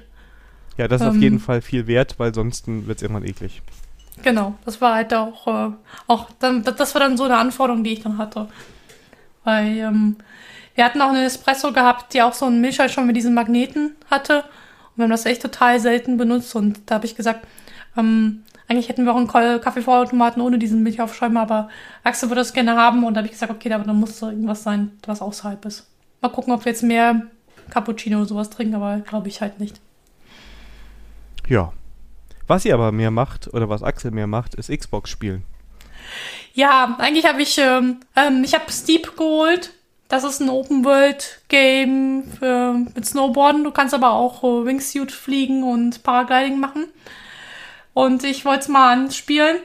Äh, hatte das Problem gehabt, dass ich zwischendurch mal aufs Klo musste. Und hat Axel das weitergespielt und seitdem äh, komme ich nicht dran. Aber wohl am Montag, weil er, ja, es, du lachst, ist aber so. Und das ist, ähm, man muss so sagen, Axel ist kein, kein, kein äh, Konsolenspieler eigentlich. Also, und dass ihm das jetzt richtig so ähm, dass, dass er das Spiel so suchtet, das äh, ähm, spricht für das Spiel. Aber ich hatte jetzt am Montagabend mal Gelegenheit, da war nämlich dann gewesen, mal eine Stunde das zu zocken. Ähm, ja, ist schon cool, ist für mich aber noch gerade noch etwas zu schnell. ich muss da noch ein bisschen gesünder werden, bevor ich das. Aber das Coole ist, die schreiben da auch rein, dass Leute, ähm, dass man das nur ausgeschlafen spielen soll, weil das wohl doch sehr triggert. Also, ja, ich kann das bestätigen. Also nach einer Stunde musste ich da echt mal eine Pause machen. Das hat dann mein Kopf nicht so mitgemacht. Das war mir ein bisschen zu, zu krass. Aber äh, ist cool. Das ist halt so mein, jetzt mein äh, Winterurlaub-Ersatz. Und die Grafik ist mega. Ähm, also, du siehst ja jede Spur, die du in den Schnee reinziehst und ähm, das ist schon echt gut gemacht. Und das gibt es auch nicht nur für die Xbox, sondern auch für die PS4 und auch für den PC. Weiß jetzt nicht, wie mit dem PC das gehen soll mit dem Keyboard. Ähm, also da, das, ich bin der Meinung, das ist wirklich ein Konsolenspiel mit einem Controller. Okay. Und das war schon Konsum. Nur vier Karten im Konsum. Das hatten wir lange nicht ja, mehr. Ja, ich glaube, ich, ich, ich vermisse irgendetwas. Aber normalerweise machen wir hier zehn Karten durch. Aber gut. Hm. So ist es auch noch schön. Ja, ist auf jeden Fall. Ja, aber wir haben noch, äh, wir, Moment, wir haben noch, wir haben noch was vergessen. Wir haben noch eine Terminspalte. Wir haben die Terminspalte, stimmt, weil da liegen, wir haben vergessen, die Text dran zu setzen. Oder ich habe nicht refreshed. Ähm, du hast nicht Lieblings refreshed. Ah, ja, Next Deck und ich. Es ist noch nicht besser Aber geworden. dafür haben wir eine super Überleitung gehabt. Ja, definitiv, die war es wert. Ja. genau, und zum Abschluss, äh, nein, äh, ich weiß, normalerweise enden wir Konsum, aber heute mal nicht. Äh, wir haben noch ein paar Termine zu, ähm, zu verkünden. Einmal, wenn ihr wieder ein bisschen Open Source Entwicklung machen wollt, aber das nicht alleine tun, sondern gehen mit anderen Menschen. Ähm, dann am 15.12. macht die Cyberland Code Camp, wo wieder abends und nach, spät Nachmittag abends halt oben in, bei den Open Source Projekten halt mitgearbeitet werden kann. Da sind halt Leute dabei, die was für Maven machen, WG und 5, für Doc-Tools ähm, und für das ASCII-Doc-Plugin für IntelliJ. Ähm, ihr könnt aber auch gerne eure eigene ähm, Projekte mitbringen und dann Gleichgesinnte suchen. Das ist, wird ein Happening. Und alles, äh, ähm, alles Corona-konform, das ist nämlich online. Das, äh, das heißt, egal wo ihr seid, ähm, kommt, kommt einfach dazu. Link zur Anmeldung poste ich dann in den Show Notes. Und dann, ähm, nennen wir es öfters, aber auch hier wieder. Wir machen einen Ready for Weihnachtsplausch. Auch Corona-konform in Discord. Das heißt, für Getränke und ähm, Köstlichkeiten müsst ihr selber sorgen. Und zwar 17.12. ab 19 Uhr. Dann werden wir einen Voice-Channel ähm, aufmachen, Discord, wo wir dann einfach mal. Ist das so eine Art Hörertreff, ne? Genau, ist wie so ein Hörertreff. Ähm, und wir werden es nicht aufzeichnen. Also falls ihr Genau, sagt, ganz ich, also wir machen da wirklich nur, das ist privat. Äh, wer dabei ist, ist dabei. Und ähm, wir machen da nichts aufnahmetechnisch, sondern eigentlich wollen wir nur äh, ein bisschen quatschen, lecker Kekse dabei essen. Ist für ein Voice-Chat sowieso mega. Und ähm, mal schauen, ob was, was irgendwas Leckeres trinken, so ein bisschen in Weihnachtsstimmung kommen, eine Woche, bevor es soweit ist. Und ähm, Genau. Probelauf. Genau, so der Weihnachtsprobelauf. Weihnachtsprobelauf. Das ist quasi das, äh, der Release-Test und da müsst ihr alle da sein, ja, also Könnt IDE ihr eure offen, Keks- ja, genau, genau, genau. genau, und dann ähm, machen wir einen Integrationstest, ob das mit den Keksen und dem äh, Glühwein, Glühwein. oder Bierchen oder was immer ihr gerne trinken wollt, funktioniert. Also eine ganz schöne Abendsession, die wir dann zusammen machen und das Gute ist, Sandra, wir sind ja auf jeden Fall da. Ähm, Genau, also wenn ihr nicht kommt, äh, ist, ist, ist, nicht, ist nicht schlimm, denn da wir nicht, werden wir auf jeden Fall Spaß haben. Aber ja, also wir sind also trotzdem freuen Nein, wir nein, uns nein. ganz viele. Es sind ja auch Ja. schon ein paar Leute, also wir haben ja schon positive Reaktionen bekommen, dass ein paar Leute, ich, auch aus anderen Ländern wahrscheinlich, Ja, genau. Also teilnehmen werden. Ja. das, das, das hörte sich jetzt makaber an, es sein sollte. Natürlich freue ich mich auch natürlich, wenn andere kommen. Ich wollte nur, ähm, ich wollte nur den Druck von euch ablassen. Ähm, genau. Dass, äh, wenn, äh, wenn was anderes dazwischen kommt, ist, ist nicht schlimm. Denn wir beide werden auf jeden Fall da sein. Genau, vielleicht können, vielleicht können wir dann schon die Tastaturenfolge besprechen. Ja. Den Termin müssen wir gleich nochmal besprechen, weil wir wann die Tastaturfolge drin kommt. Die machen wir, aber das ist jetzt, jetzt, jetzt haben wir es so oft genug gesagt. Also Folge Ja, 15. Folge 15 ist Tastaturfolge. aber Kommen was, wir was aber wolle. was wäre, wenn Und wir die nächste Folge Folge 16 nennen? Ah, das, ist, das machen wir nur, wenn wir dann doch nicht Tastatur besprechen. Das, das müssen wir einfach mit noch wenig, also wir wollen es ja vorbereiten, deshalb verschieben wir es die ganze Zeit. Doch, es wird die nächste Folge ist wahrscheinlich die Folge 15 und dann werden Auf wir jeden da, Fall mit, mit ja, der Tastatur. genau. Ja, ich glaube, wir, hör mal, wir müssen das Kind einfach mal releasen. Weil sonst wird das uns noch äh, 22 noch verfolgen. Ich muss mit der Entwicklung erstmal starten. Das ist, ja, aber das ist ja bei mir in der Urlaubswoche schon, da freue ich mich drauf. Und ähm, Ja. ja da hat der Daniel. Nee, ich gucke mir die, ich dem, also ich habe ja im Vorfeld für ähm, ein paar Sachen schon rausgesucht, aber ähm, also Material haben wir genug, um uns darauf vorzubereiten. genau, da, Links sind genug in der Karte, sie müssen nur noch gelesen werden. werden. Ja. Und dann werden wir da voll die, äh, die Nerds und nächstes Jahr machen wir dann die große Wim-Folge. Oh, Oder Wim versus Emacs. Versus Äh, VS bin ich- Code versus. Ich wollte gerade sagen, also weder, ich benutze weder Vim noch Emacs. Obwohl, ich habe mir Vim jetzt ein bisschen aneignen müssen, aber das erzähle ich in der nächsten Folge.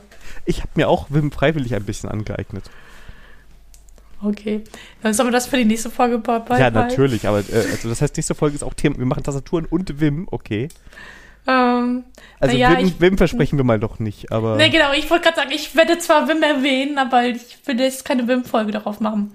Sondern würde ich auch sagen, da, da brauchen wir auch einen Gast mit uns. Ach, das, die erste Folge ist Ja. immer ohne Gast. Genau, genau. Auch da könnt ihr euch mal melden. Wim, Emacs, habt ihr da irgendwie Präferenzen? Ähm, und wenn ja, welche? Wel- Oder Welchen auch- Editor so sollen wir unbedingt wir auch ausprobieren, Genau, welche? weil er so schlecht ist oder so. Ja, aber die schlechten wollen wir nicht ausprobieren, die coolen, ne?